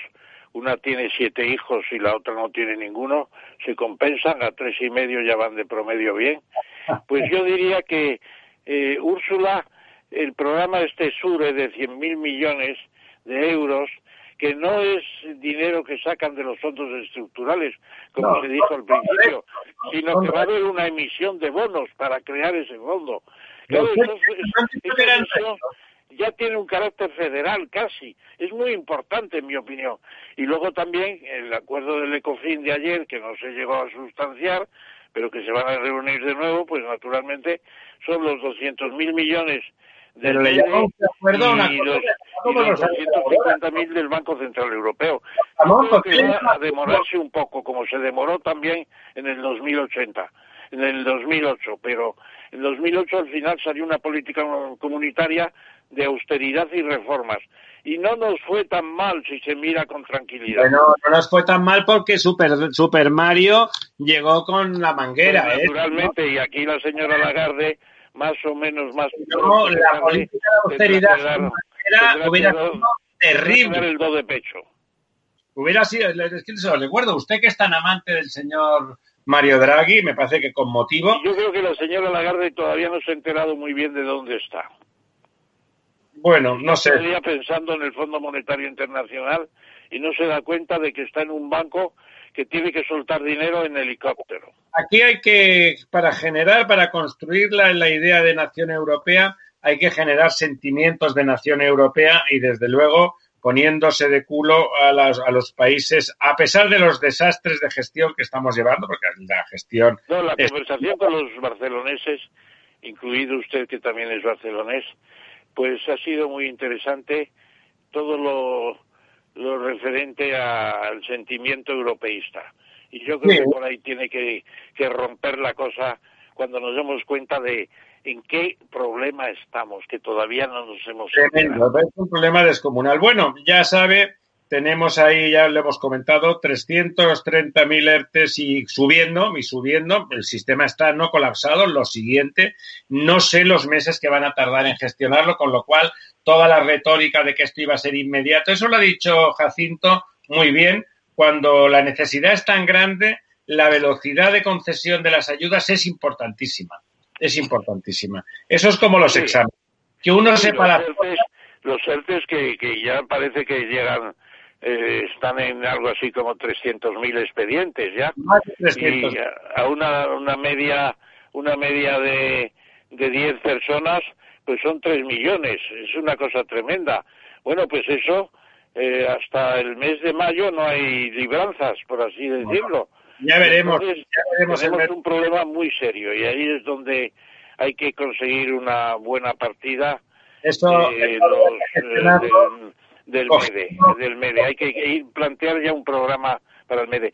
Yo sostengo la tesis, don, don Ramiro, de que el problema que tiene España no es ni, ni de Europa, no es ni de Plan Marshall, ni de compromiso histórico, ni de ni de pactos de la Moncloa. Lo que tenemos es que hacer es un eh, presupuesto extraordinario para el 2010, 2020 y 2021 y saber por dónde vamos a ir, porque no tenemos ni idea de los ingresos, de los recursos ni de los gastos. Estoy de acuerdo con usted, pero hay que hay que pactar ese presupuesto, porque como es extraordinario... Claro, el presupuesto hay que pactarlo porque si no se vota no sale.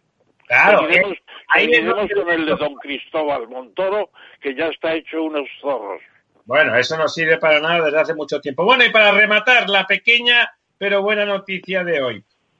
Pues sencillamente que OHL, la, la empresa de los eh, Villarmir, eh, que ha pasado por tantas dificultades, pues está empezando a ganar concursos internacionales de cierta importancia.